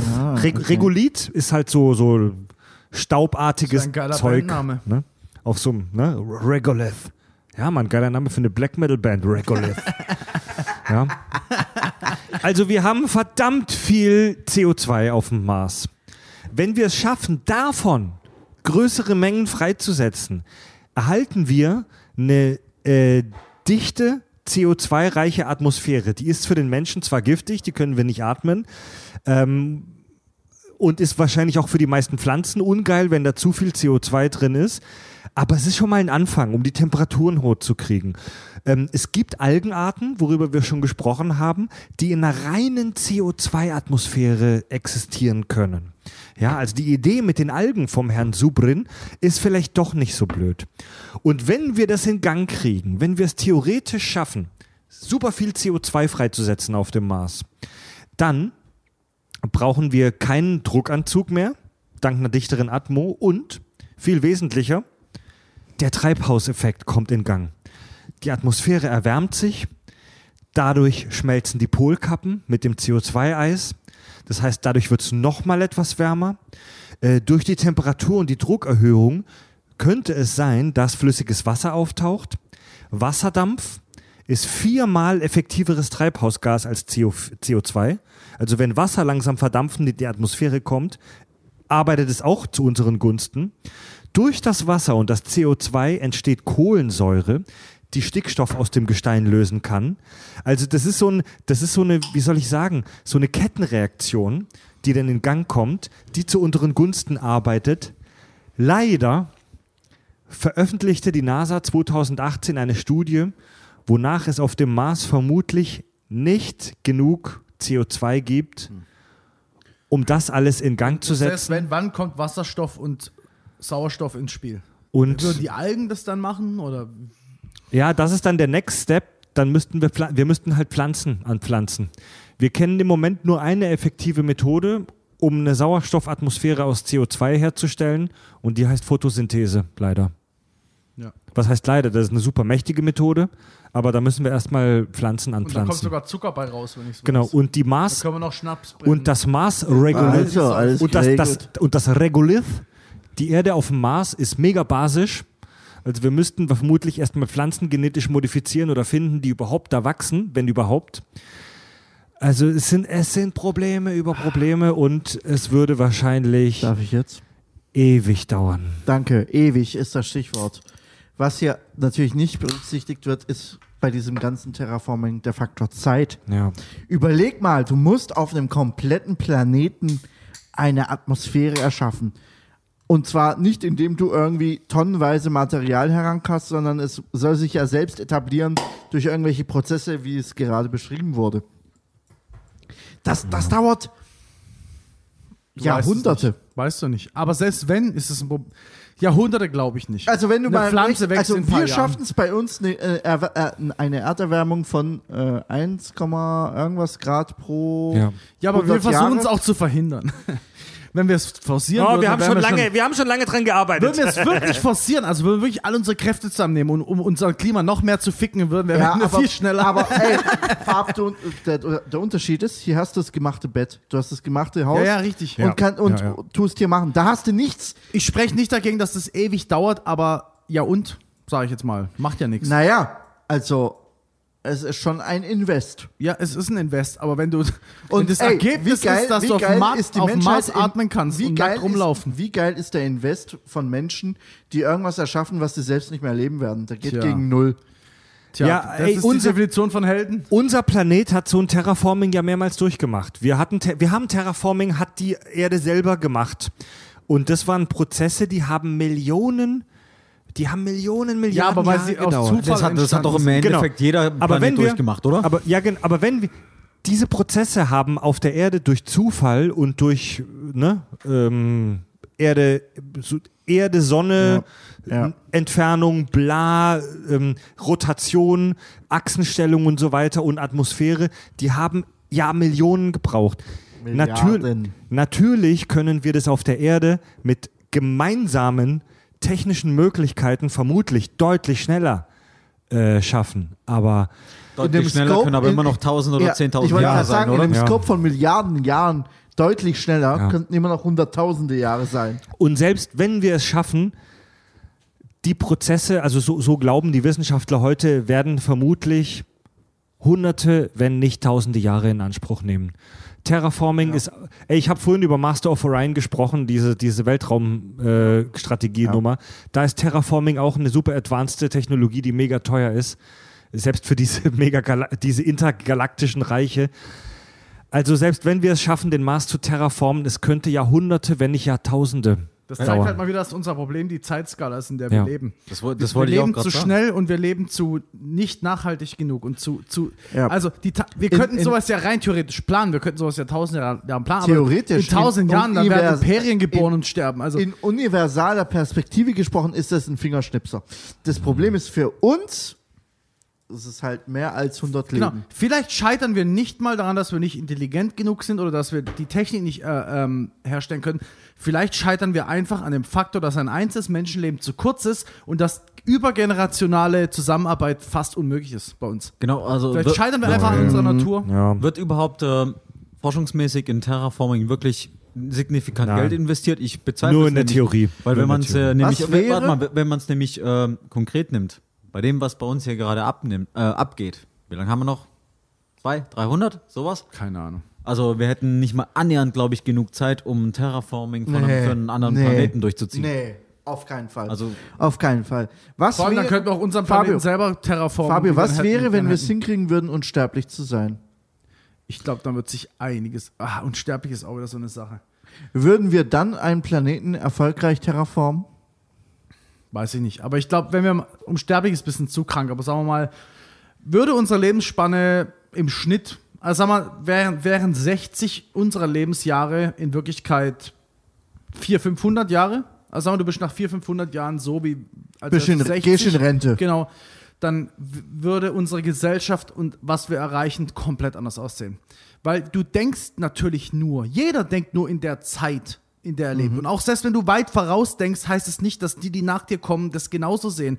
Zeiten ändern sich so unfassbar schnell. Ideen werden über den Haufen geworfen. Was vor zehn Jahren cool war, ist jetzt scheiße. Es, es ändert sich zu Planst, schnell. planst du dein Leben jetzt schon, was du in zehn Jahren machst?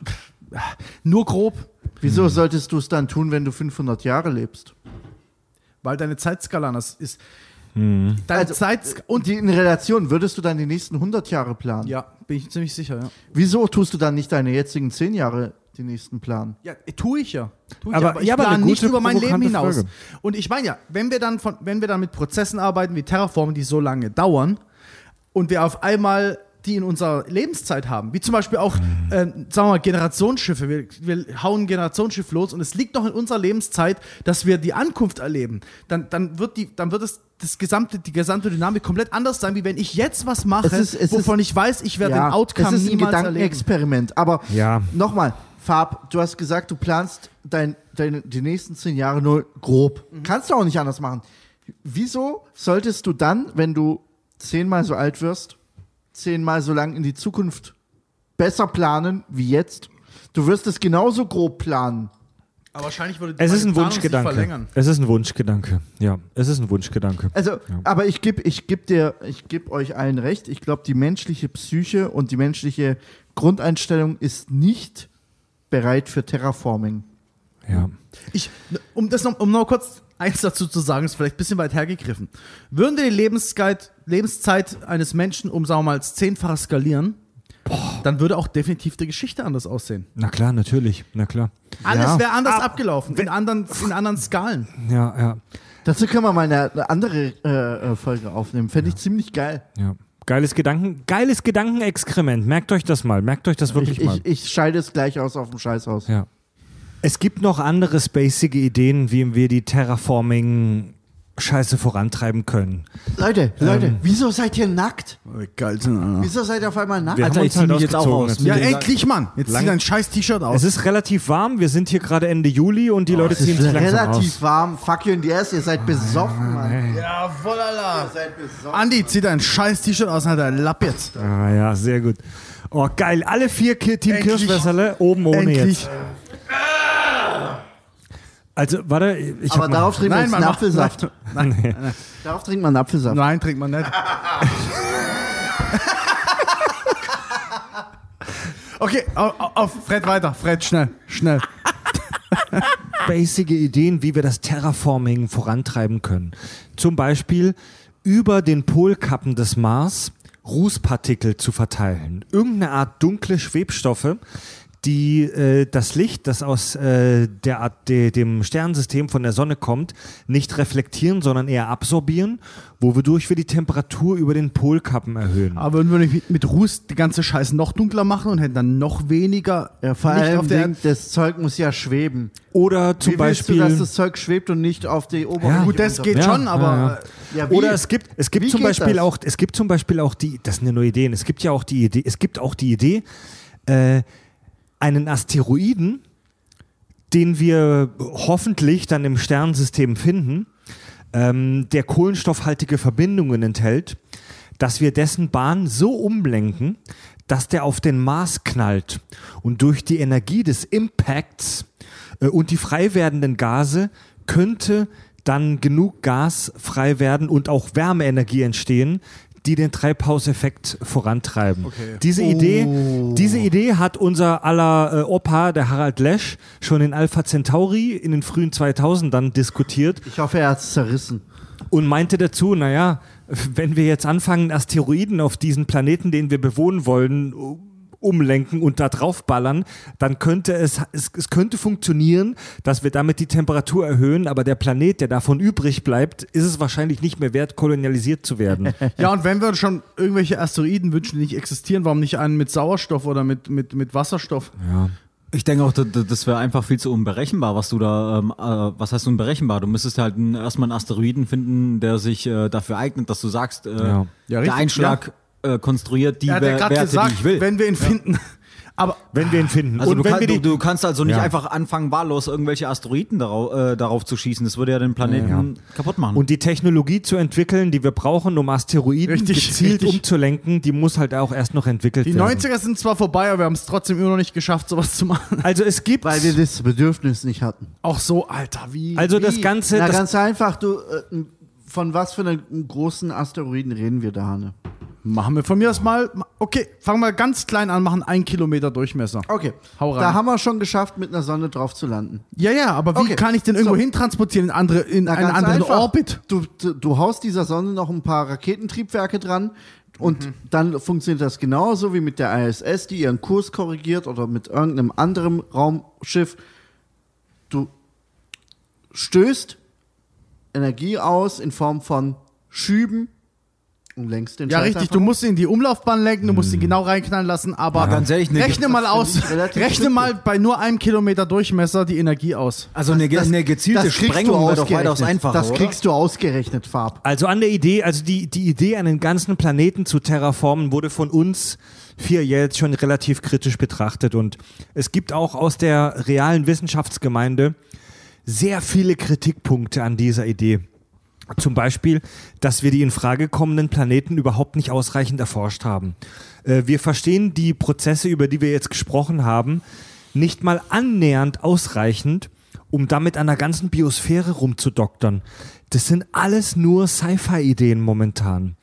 Und der, der, der nötige Energieaufwand, den wir für so eine Terraformierung brauchen würden, könnte so immens sein, dass wir für einen bewohnbaren Mars vielleicht unsere Erde op- opfern muss, müssen. Und nochmal, auch wenn wir Energieaufwände abschätzen können und sie berechnen können, wenn es theoretisch die Moleküle gibt, die wir brauchen, scheißegal. Der Ingenieursaufwand, um es tatsächlich zu tun, Ja. Ja. ist einfach, der ist einfach Es- unrealistisch. ich glaub, es komplett Es unrealistisch. ist wesentlich günstiger, ökonomisch gesprochen, weiter zu reisen, um einen adäquaten Planeten zu besiedeln, Oh, als einen, oh nee, nee, nee, nee. Nee, auch nicht, weil die Doch. zu weit wächst. Nein, nein, Mir auch wär, nicht. mir wär's mal lieber, Fred, führ das mal bitte ein bisschen näher aus. Wenn du meinst, den eigenen Planeten opfern, um einen anderen zu besiedeln, führ das mal näher aus. Warum? Weil wir so unfassbar viel Energie brauchen, um den Mars zu terraformen. Wir müssen, also Harald Lesch hat in so einem frühen Alpha Centauri Vi- Video vorgerechnet, dass man so und so viele tausend Space Shuttle Starts braucht, um auch nur annäherungsweise das äh, Treibhausgas, das wir da brauchen, dorthin Das zu muss, bringen. man, das muss man auch kurz anders erklären. Wenn die von Energie sprechen, reden die davon, wir haben so und so viel Materie auf der Erde. Wir können ja ungefähr ausrechnen, wie viel Masse die Erde hat. Wir wissen ungefähr prozentual, wie viel ähm, Moleküle das sind, wie viele Moleküle davon, bla bla bla. Nur rein, also wirklich statistisch. Und dann können wir ausrechnen mit Einstein seiner Scheißformel, wie viel Energie steckt dort wirklich nominell drin. Wir können ungefähr ausrechnen, wie viel unsere Erde insgesamt, wenn wir alles spalten würden, in einer Atombombe, wie viel Energie steckt dort, wie viel Energie, Kernenergie steckt dort drin. Und die Aussage von Harald Lesch ist einfach, ist einfach nur, du müsst die gesamte Erde opfern, um überhaupt nur ansatzweise in die Richtung zu kommen. Das ist natürlich nicht die. A- Okay. Das heißt nicht, wir müssen die Erde jetzt, sprengen Jetzt oder so. widersprecht ihr mir und sagt, okay, nee, Andi, ähm, es ist nicht günstiger, zu einem weiter entfernten Klasse M-Planeten Andi, dir ist schon, Andi, wir hatten das hier beim vorhandenen Planeten zu Wir hatten das bei. Sci-Fi Tech hier und beim Team Kirschwässerle schon oft. Dir ist bewusst, wie weit andere Sternensysteme entfernt Aber sind. verbrauchen sie die kompletten Ressourcen Darf ich der das Erde? beantworten? Darf ich das beantworten? Darf ich? Ja. Fred? Also. Erstens, wir haben zwar ein paar Planeten, von denen wir sagen, okay, rein spektral analytisch gesehen, So, und würde, Könnten- halt, halt, halt, ja, ja, halt. würde Wir- die Reise dahin die kompletten Ressourcen der Erde aufbrauchen? Ähm, wir, wir können dahin gar nicht reisen. Wir würden es gar nicht schaffen dahin. Nein, halt, Leute, wir haben überhaupt nicht die Technologie, Nein. dahin zu reisen. Haben wir gar nicht. Wir haben es nicht, ja. So, das heißt, ich kann dir die Mit Frage gar nicht beantworten. Generation-Raumschiff könnten wir es. Ich könnte dir die, ich kann dir die Frage nicht beantworten, weil wir die Technologie nicht machen. Ich könnte es nicht mal ausrechnen. Und noch Mit dazu. Generationenraumschiff könntest du es tun und ein Generationenraumschiff würde definitiv nee, nicht Ja, auch alle das können wir nicht bauen. Das ja, ist- aber Alter, es das würde nicht die Science kompletten Fiction. Ressourcen. Noch. Natürlich ist es Science Fiction, fuck you in the ass, aber es würde nicht alle Ressourcen Andi- der Erde verbrauchen, Andi, um lass mich noch eins sagen. Andi, lass mich, noch, lass mich noch eins sagen. Es wird zwar in der Popkultur verbreitet, dass wir haufenweise Planeten gefunden haben, die genauso sind wie die Erde, aber das ist absolut unwahr. Was wir gefunden haben, sind Planeten, Potenziell. Hö höchstwahrscheinlich sind das Planeten, Ja. die exakt, also die einen Abstand von ihrer Sonne haben, der genauso ist, dass dort eine Temperatur herrscht, die wir brauchen. Und per Spektralanalyse haben wir ein paar Mal sowas gefunden, was Wasser sein könnte und ein paar andere Stoffe. Mehr haben wir nicht. Das bedeutet Das bei uns erdähnlich. Nichts, ja. Nichts, mal bitte nein, nicht nein, ins- nein, Noch ein- lass nichts- mich kurz zu nichts- Ende Lass mal nicht ins Interstellare Ah, Lass mich kurz zu Ende bringen. Und einfach nur aufgrund dieser Beobachtung loszufliegen mit einem riesen Generationsschiff ist kompletter Nein, kranke Scheiße. wir müssten schon eine Gewissheit haben. Wir haben eine und die haben wir nicht. Ja, ja. Von keinem haben wir Planeten. nicht. Wir reden auch über Science Fiction, Ja. Mann. Wir reden über Terraforming, also ist das Besiedeln eines Planeten, der außerhalb unseres Sonnensystems liegt, genauso realistisch Mhm. wie das fucking Terraforming. Aber die, die, die, die ja, nein. warte, warte, wir bleiben mal für alles offen. Wir bleiben mal für alles offen. Wir sprechen ja über Terraforming allgemein. Also Selbst du sagst, wenn wir über Terraforming ist eher wahrscheinlich Aber ich- als ich- warte dass mal. wir einen Planeten Nein, nein, außerhalb ich unseres nicht. Sag ich auch nicht. Sonnensystems Nee, ich, ich stimme Andi da sogar teilweise echt ein bisschen zu, weil er hat schon recht. Im Endeffekt äh, unser eigenes Sonnensystem. Wir wissen, was für äh, Planeten wir hier haben und was wir machen können. Und wenn du merkst, dass du hier keine äh, Möglichkeiten hast, dann äh, musst du dich nach Möglichkeiten umschauen, dass du äh, irgendwo andersweitig Richtig. rumkommst. Der nächste, der, nächst, der nächste Stern zur Erde, äh, das Alpha Centauri-System, ähm, ist ungefähr vier Lichtjahre entfernt. Und selbst wenn wir mit unseren jetzigen Antrieben, natürlich werden wir im Verf- Laufe der Menschheit hoffentlich geileren Scheiß entwickeln, aber selbst wenn, wenn wir unseren, mit unseren jetzigen Antrieben dorthin unterwegs wären, würden wir hunderttausende Jahre unterwegs Genauso sein. wie lange wir fürs Terraforming brauchen Ja, würden. also interstellare Systeme, Sternsysteme außerhalb der, des Sollsystems, unseres eigenen Systems, sind von unserer, sind ingenieurstechnisch im Moment Eins- so weit Nochmal, halt, halt, von uns halt, entfernt. Zeittechnisch- Ingenieurstechnisch genau ist beides Punkt. unmachbar. Genau wie Terraforming. Ingenieurstechnisch ist beides zurzeit nicht machbar. Beides. Ja. Beides. Okay, Leute, aber passt Ganz mal einfach. auf. Und Passt was liegt näher? Ein Planet Keine Ahnung, weil wir beides nicht können, kann ich dir nicht sagen. Zurück zum Terraforming. Wir sprechen nicht über interstellare Reisen. Könnte eine Idee sein, aber das Thema Terraforming. Es gibt mega, mega viel Kritik. Es gibt sehr viele Wissenschaftler, die die Idee des Terraforming stark kritisieren. Kritiker sagen, wir kriegen es momentan nicht mal hin, auf unserem eigenen Planeten Gebiete wie Wüsten oder Steppen sinnvoll nutzbar zu machen. Es gibt ja auch diesen Effekt der Desertifikation, dass riesengroße Gebiete auf der Erde jetzt schon äh, zu Wüsten werden, dass die Wüste voranschreitet. Wir kriegen es momentan nicht mal hin, unser eigenes Ökosystem halbwegs zu verstehen und in den Griff zu kriegen. Ähm, und wie sollen wir es mit diesem Wissen hinkriegen, ein völlig neues Ökosystem auf dem Mars zu erschaffen? Okay, da muss Aber ich da, jetzt da, mit das, uns. ist ja, das ist ja aber ein bisschen simultan zu, äh, zu dem Argument, so von wegen, ähm, warum so viel Kohle in die Weltraumforschung stecken, wenn wir gar nicht wissen, was so auf unserem eigenen Planeten Danke, abgeht. Mario, danke. Exakt, da muss ich mit einer riesen Blutgrätsche von rechts oder links reinkrätschen. Das ist kompletter Müll. Es ist nicht so, als hätten wir nicht die, nicht die Möglichkeiten, irgendwas hier zu verbessern. Wir haben nicht, wir haben rein politisch und rein äh, sozial gesehen, machen wir es einfach nicht. Auf einem fremden Planeten, wo nichts lebt, können wir wüten wie die Arschlöcher und es macht keinen Unterschied zu, für uns. Deswegen haben wir dort größere Chancen, irgendwas zu machen. Wir könnten hier unfassbar viel machen. Wir könnten die gesamte Wüste zuplanieren mit, mit, mit, äh, mit Solarzellen oder wa- wir könnten so viel machen. Es gäbe so viele Möglichkeiten, die immer an Politik oder an öffentlicher Meinung scheitern. Ja. Das ist kein Argument, das ist ein Arschloch-Argument. Es gibt auch ethische Das, Fragen. das habe ich auch gemeint. Ich habe mal, ähm, ich weiß, ich weiß nicht, wie viele es von euch wissen, aber ich war mal ein Jahr Backpacking in Australien und, hat, und der Andi hatte mir, ähm, bevor ich losgegangen, äh, losgereist bin, ein, ein Buch geschenkt. Das war von einem Reiseführer, der tatsächlich äh, eine Zeit lang da rumgereist ist und der hat mir, ähm, äh, der hat da drin eine Story erzählt.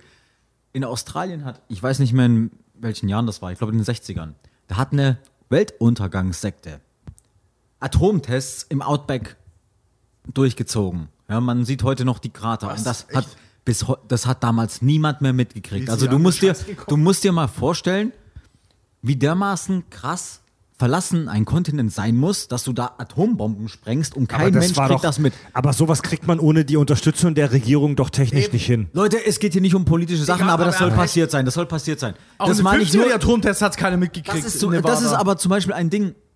Bei den Australiern verstehe ich das nicht. Du hast einen Riesenkontinent, der eigentlich im Endeffekt nur an den Küsten bewohnbar ist. Und in der Mitte hast du ein riesiges Wüstenloch mit Temperaturen von 50 bis 60 Grad am Tag und einer riesigen Sonneneinstrahlung.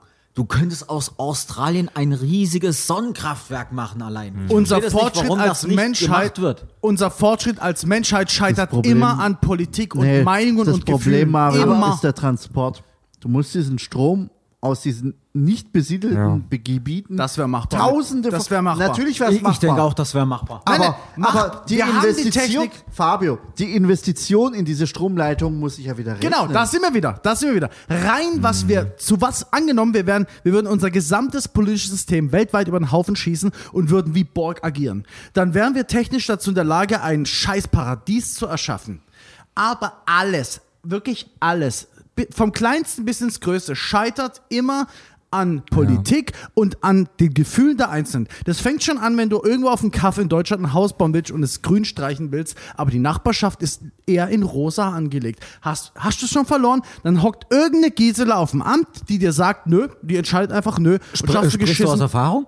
Ja, und dann hast du schon geschissen. Das heißt, es fängt schon so bei Kleinigkeiten, es fängt bei so unfassbaren Kleinigkeiten an, wo wir uns selber als Menschheit behindern, dass wir über, über sowas nicht mal reden brauchen. Technisch wäre das alles kein Problem. Technologisch absolut machbar, also- aber nicht auf der heutigen Erde realisierbar. Also Terraforming ist ein Projekt, das selbst für unsere zukünftigen Sci-Fi-Tech-Generationen eine gigantisch, einen gigantischen, immensen Aufwand bedeuten könnte.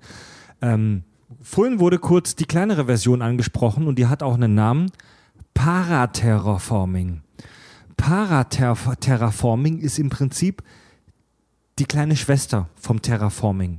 Paraterraforming bedeutet, wir bauen nicht den kompletten Planeten um, sondern wir bauen ein riesiges Habitat, eine Biosphäre unter einem gigantischen Dach, Ähm, hier, wo, hier wird in der Wissenschaftsgeschichte auch das Wort Welthaus, World House, benutzt. Wir bauen so eine Art World House, eine riesige Atmosphäre, Kuppel, in der man sich frei bewegen und atmen kann.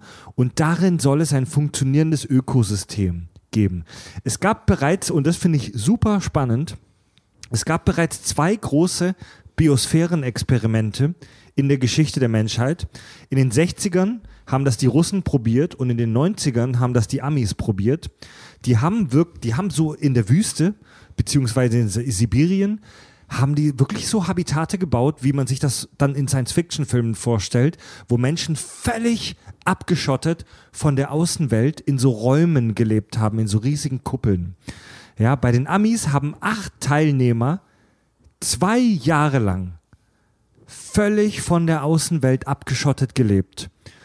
Und äh, bei den Amis zum Beispiel gab es komplett unvorhergesehene Probleme. Da gab es Probleme, an die man vorher überhaupt nicht gedacht hat. Zwisch zwischenmenschlicher Dreck. Nee, es, nee pass auf. Okay. Bei den Amis zum Beispiel gab es das Problem, dass das Beton, dass der Beton der Häuser ähm, angefangen hat, den Sauerstoff zu absorbieren.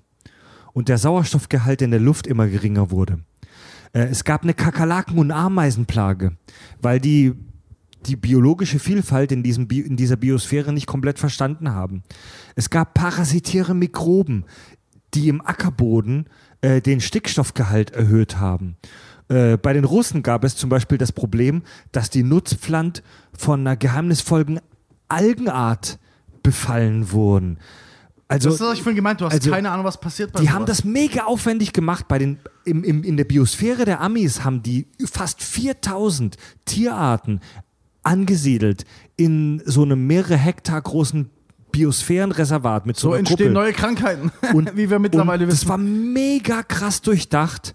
Und am Ende sind trotzdem irgendwelche parasitären Organismen oder fucking Ameisen oder Kakerlaken über das Feld hergefallen und die mussten das Experiment dann unterbrechen. Aber war, es war schon so, dass sie von außen beliefert wurden, oder? Ja, die mussten leider Okay. immer wieder Ja, von außen mit Werkzeugen und Logisch. mit Mitteln beliefert werden. Das war auch im Prinzip dann der Grund, wieso man das abgebrochen hat, weil der eigentliche Zweck des Experiments, Und das dass der komplett Scheiß autark Also, leben. also dann Ja. mal ganz ehrlich, wir wissen doch alle zum Beispiel, dass es in Australien strengstens verboten ist, irgendwelche fremden Tierarten zu importieren, genauso wie es auch bei uns der Das Fall ist überall weil das, verboten. ein, weil das ein Ökosystem kaputt macht. Richtig. Also wie kannst Ja. du jetzt plötzlich meinen, du, du, äh, Du kannst alle möglichen Tierarten berechnen. zusammen und das funktioniert? Nee, aber auch so, selbst wenn, selbst wenn wir jetzt einfach nur, sagen wir mal, Schwarzwald, wenn wir das Ökosystem des Schwarzwalds, wo wir uns gerade befinden, und versuchen das in eine Biosphäre zu packen. Es werden unvorhergesehene Dinge passieren, weil wir die Biologie nicht zu 100% verstanden haben. Ganz einfach.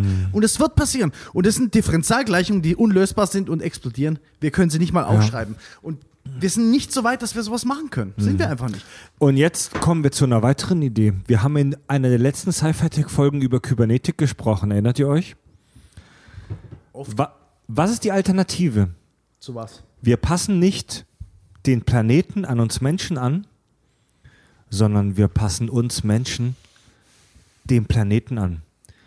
Ähm, es gibt auch Denker, die sagen, kybernetische oder genetische Überarbeitung des Menschen ist the way to go. Also wir passen uns den Menschen an Low G an, an Atmosphäre mit niedrigem Druck oder sogar CO2, Atmosphäre, Aber? Strahlungsresistenz. Wie? In Arthur C. Clarks Roman 2001, A Space Odyssey, den Film kennen ja viele, ähm, im zweiten Teil der Romanreihe 2010 heißt es über die Aliens, sie haben nach und nach angefangen, ihren Körper an die, Außer, aus, an die, an die Außenwelt anzupassen. Und irgendwann wurden ihre Körper Raumschiffe. Und vielleicht ist es auch.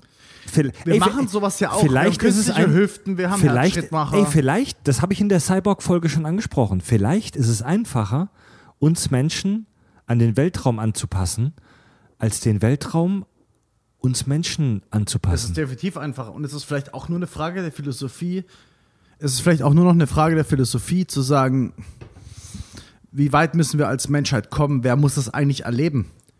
Weißt du, was ich meine? War, war, Mhm. klar, jeder geht von sich aus, wir wollen als Menschheit weiter und bla bla bla. Logischerweise, dafür sind wir gemacht.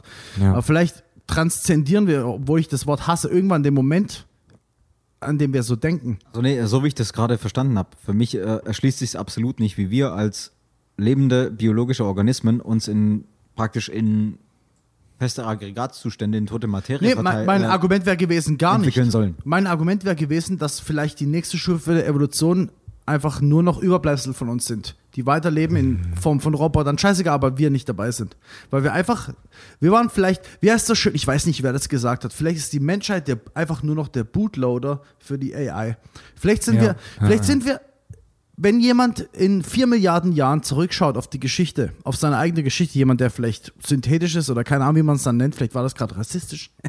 wenn jemand zurückschaut, vielleicht äh, sind wir so eine Art, ähm, Übergangsform. Vielleicht ja, sind ja. wir so wie bei den Dinosauriern, wo der, wo der Asteroid eingeschlagen hat, ein Event, der kurz stattgefunden Ja. hat, für eine Millisekunde sozusagen, wenn du es auf, den Gesamt, auf die gesamte Skala der Geschichte ausbreitest, der aber notwendig war, um den nächsten Mhm. Schritt zu machen. Es war notwendig, die Dinosaurier auszurotten, dass irgendwann wir kommen. Vielleicht waren wir notwendig, dass Mhm. irgendwann Plastik und AI kommt. Und vielleicht wird Plastik und AI notwendig sein, um irgendwann die nächste Stufe einzuläuten. Ich bin ein Riesen, ich bin ein Riesenfan von dieser Theorie. Das haben wir in der R-Folge auch schon gesprochen. So der, das biologische Leben ist nur eine Zwischenstation in der Entwicklung Richtig. einer künstlichen Intelligenz. Leute, ihr kennt mich, ich bin Ultra-Nihilist. Was ich weiß, es ist weder gesund noch irgend.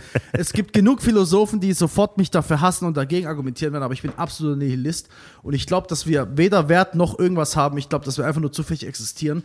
Und es, ich könnte mir vorstellen, dass wir, wenn, wenn, wenn man intelligent genug wäre, eine Evolutionsgleichung aufzustellen, dass wir ein kurzer Blip in der Simulation sind. Ein kurzes, ein kurzes Signal in der Simulation sind. Also ich finde es ich find's bei dem ganzen Thema Marsbesiedlung, Terraforming und so weiter auch spannend, in die Fiction zu gucken.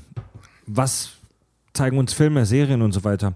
Habt ihr die Serie Die Expanse gesehen, zum Beispiel? Ja, aber nicht weit. Also bei Die komischerweise. Expanse äh, ist es so, dass im 24. Jahrhundert 10 Milliarden Menschen auf dem Mars leben und dass, mehrere, dass nach mehreren Generationen Abhängigkeit äh, von der Erde es denen gelang, die Kono- Kolonie langsam, aber sicher äh, unabhängig zu machen von der Erde. Und bei Die Expanse hat sich so eine Art militaristisches Regime gebildet auf, der, äh, auf dem Mars. Und obwohl die eine ähm, funktionierende, super effiziente Gesellschaft aufgebaut haben, kämpfen sie trotzdem seit Generationen mit dem Terraforming-Projekt und kriegen es nicht geschissen, ihren Planeten wirklich angenehm und lebbar zu machen. Und äh, die Marsianer bei The Expanse sind gezwungenermaßen dann zu Spezialisten im Raumschiffbau und den Umweltwissenschaften geworden. Ich finde das eine super spannende Perspektive. Das ist auch was, was ich vorhin sagen wollte, aber es halt vergessen hatte.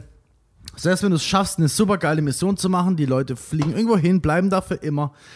Spätestens, spätestens eine Generation später, wenn der Erste dort geboren wird und nichts anderes kennt, die Geschichten hört, spätestens dann hast du politische Konflikte, die wahrscheinlich unweigerlich zur absoluten Scheiße führen. Du hast keine Chance, das Pferd zu steuern.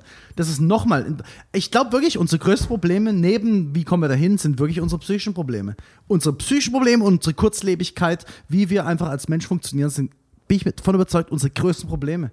Wir- Stell, stell mal vor, Fred. Fred, wir zwei sehen uns jetzt ein Jahr nicht. Wir telefonieren nicht, wir reden nicht miteinander. Und auf einmal gibt es eine Person, die mit dir über mich redet und mit mir über dich redet und Sachen behauptet. Du fängst ziemlich schnell an zu zweifeln. Vor einem halben Jahr waren wir noch Freunde. Ein Jahr später sitzt ihr zu Hause und denkt sich, Alter, der verarscht mich oder irgendwas. Das geht ganz einfach. Das hat jeder schon in seinem Leben erlebt. Wenn der Kontakt abbricht und es sei jetzt nur ein paar Monate, fängt der Zweifel an.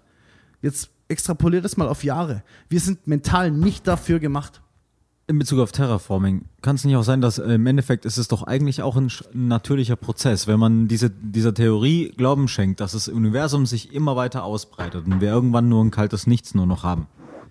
Auch die Planeten, die jetzt im Endeffekt zu nah an der Sonne sind und viel zu heiß sind, entwickeln die sich nicht irgendwann, desto weiter sie sich entfernen von ihren Sternen, zu erdähnlichen Planeten? Ja, aber Ma also Mario, äh, Mario, selbst wenn es so wäre, Gar nicht so blöd. ist das, ja, das ist gar nicht so blöd, aber selbst wenn das so Nee, ist, ich meine, das, das Ja. ist eigentlich logisch. ja, aber selbst, also so, so Veränderungen in den Planetenbahnen gibt nicht, aber es ist ein geiler Gedanke. Aber selbst wenn das so ist, selbst wenn das so theoretisch wäre, dass die Venus plötzlich in einen Orbit um die Sonne geht, wo sie äh, für uns menschliches Leben attraktiv wird, sind das Veränderungen, die im Laufe von Jahrmilliarden passieren. Das sind halt, also das, das sind nicht, also Jahrtausende sind da nichts. Ich muss da kurz eins dazu sagen. Äh, Es war eine geile, Mario, echt Respekt, es war, war, ein, war ein geiler Gedanke, aber die Antwort ist nein. weil also äh, so innovativ ist der Gedanke gar nicht, weil im Endeffekt ist es eigentlich logisch. Im Endeffekt, das es ist nicht, nee, es stimmt aber nicht, weil es, es bedeutet nicht, nicht nur, dass die Objekte voneinander entfernt werden, es bedeutet auch, dass sie größer werden. Du skalierst alles. Der Raum wird auseinandergezerrt. Das heißt, auch die Objekte werden in sich größer.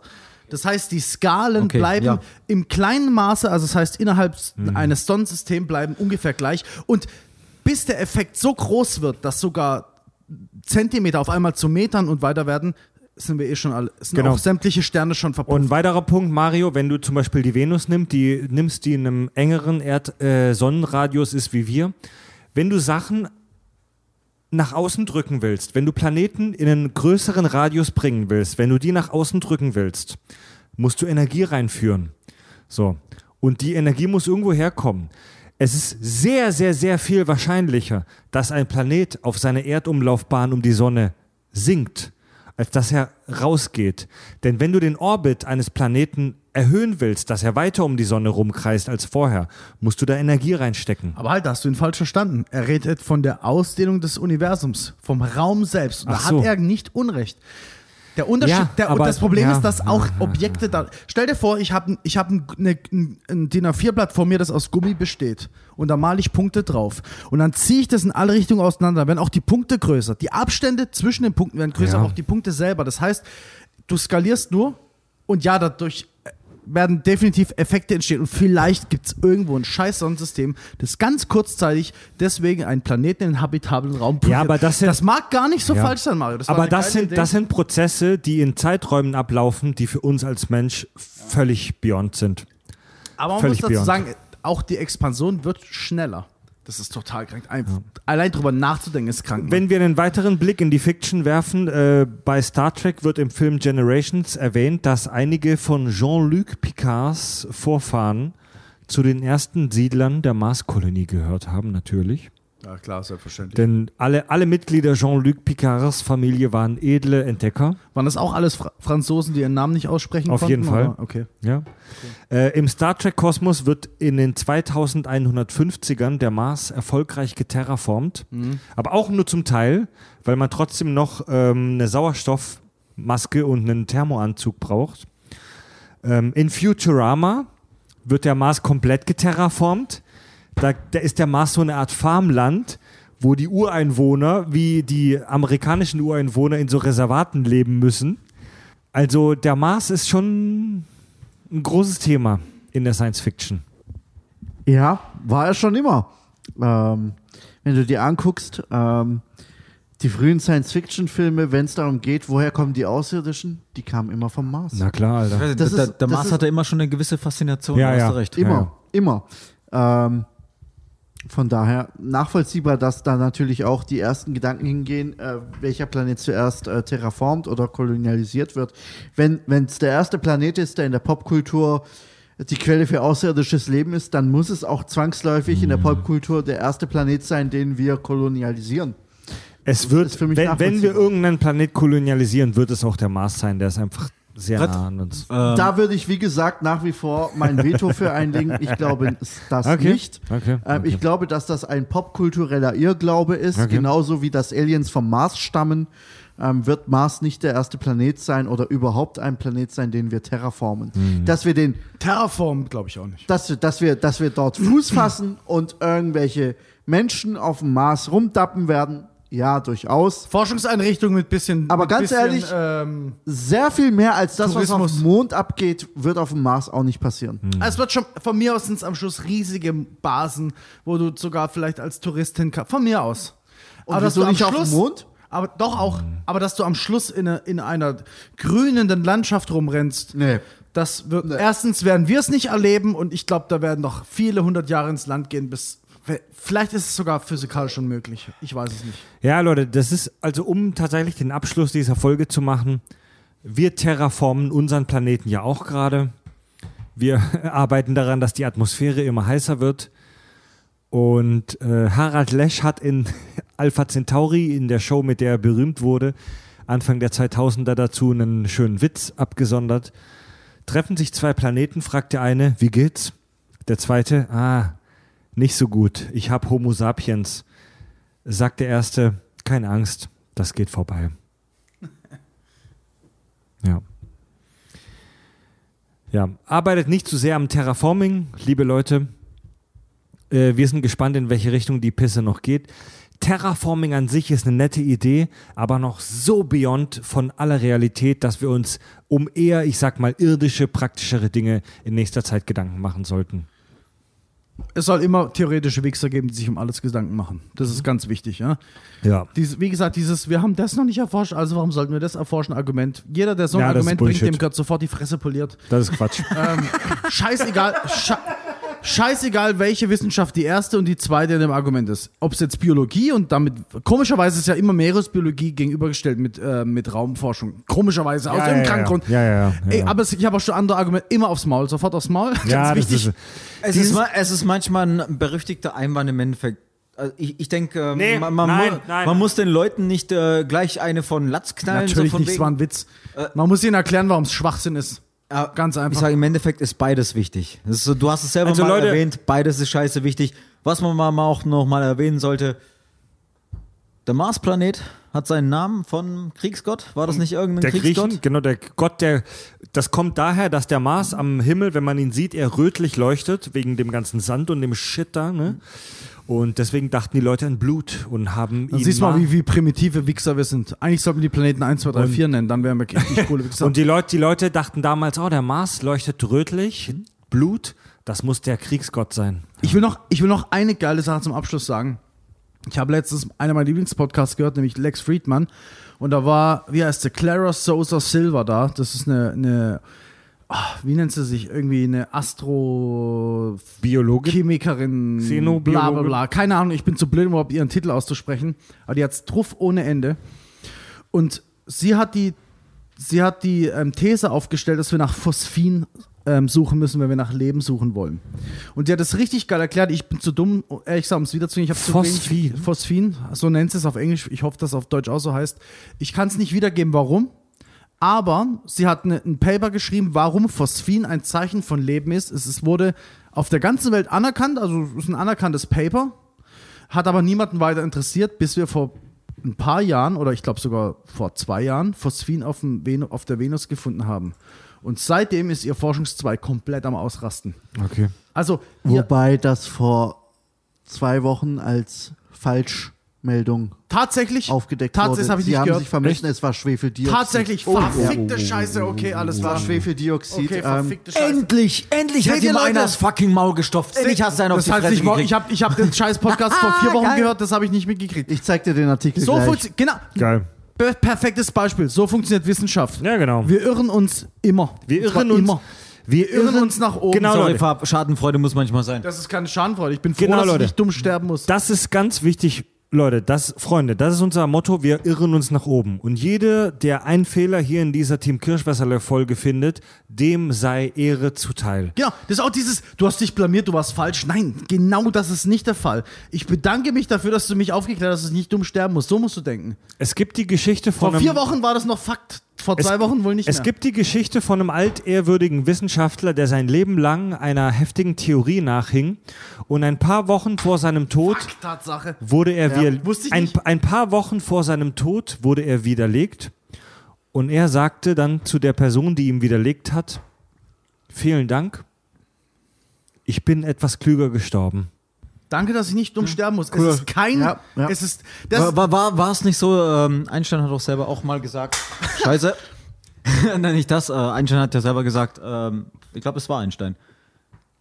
Törichte Menschen, wenn du sie korrigierst, fühlen sich angegriffen. Genau. Ein weiser Mensch sagt Danke. Richtig, exakt. Und die meisten, es ist so, Ja. ihr kennt alle, wenn jemand irgendwas sagt auf einer Party, auch wenn es im Suff ist und du sagst, nee, sorry, ist nicht so, meistens fühlen sie sich angegriffen. Und das ist absolut der falsche Weg. Und da die meisten der Menschen so sind, sind wir eigentlich ziemlich doomed. So sieht es eigentlich aus. Genau. Wir irren Ich uns weiß nach nicht, wie oft oben. ich gerade eigentlich gesagt habe, aber fickt euch mal. Wir irren uns nach oben. Peace, Motherfuckers. Das Team Kirschwässerle klingt sich für heute aus diesem Sternensystem auf. Aus. Wir denken weiter über Terraforming nach und überlegen, wie wir die Energie dafür herkriegen. Dünger haben wir auf jeden Fall. Dünger, also äh, Methan haben wir auf jeden Fall am Start hier. Kein Ja, Problem. damit können wir arbeiten. Mario, Andi, Fab und Fred sagen Tschüss. Planetoide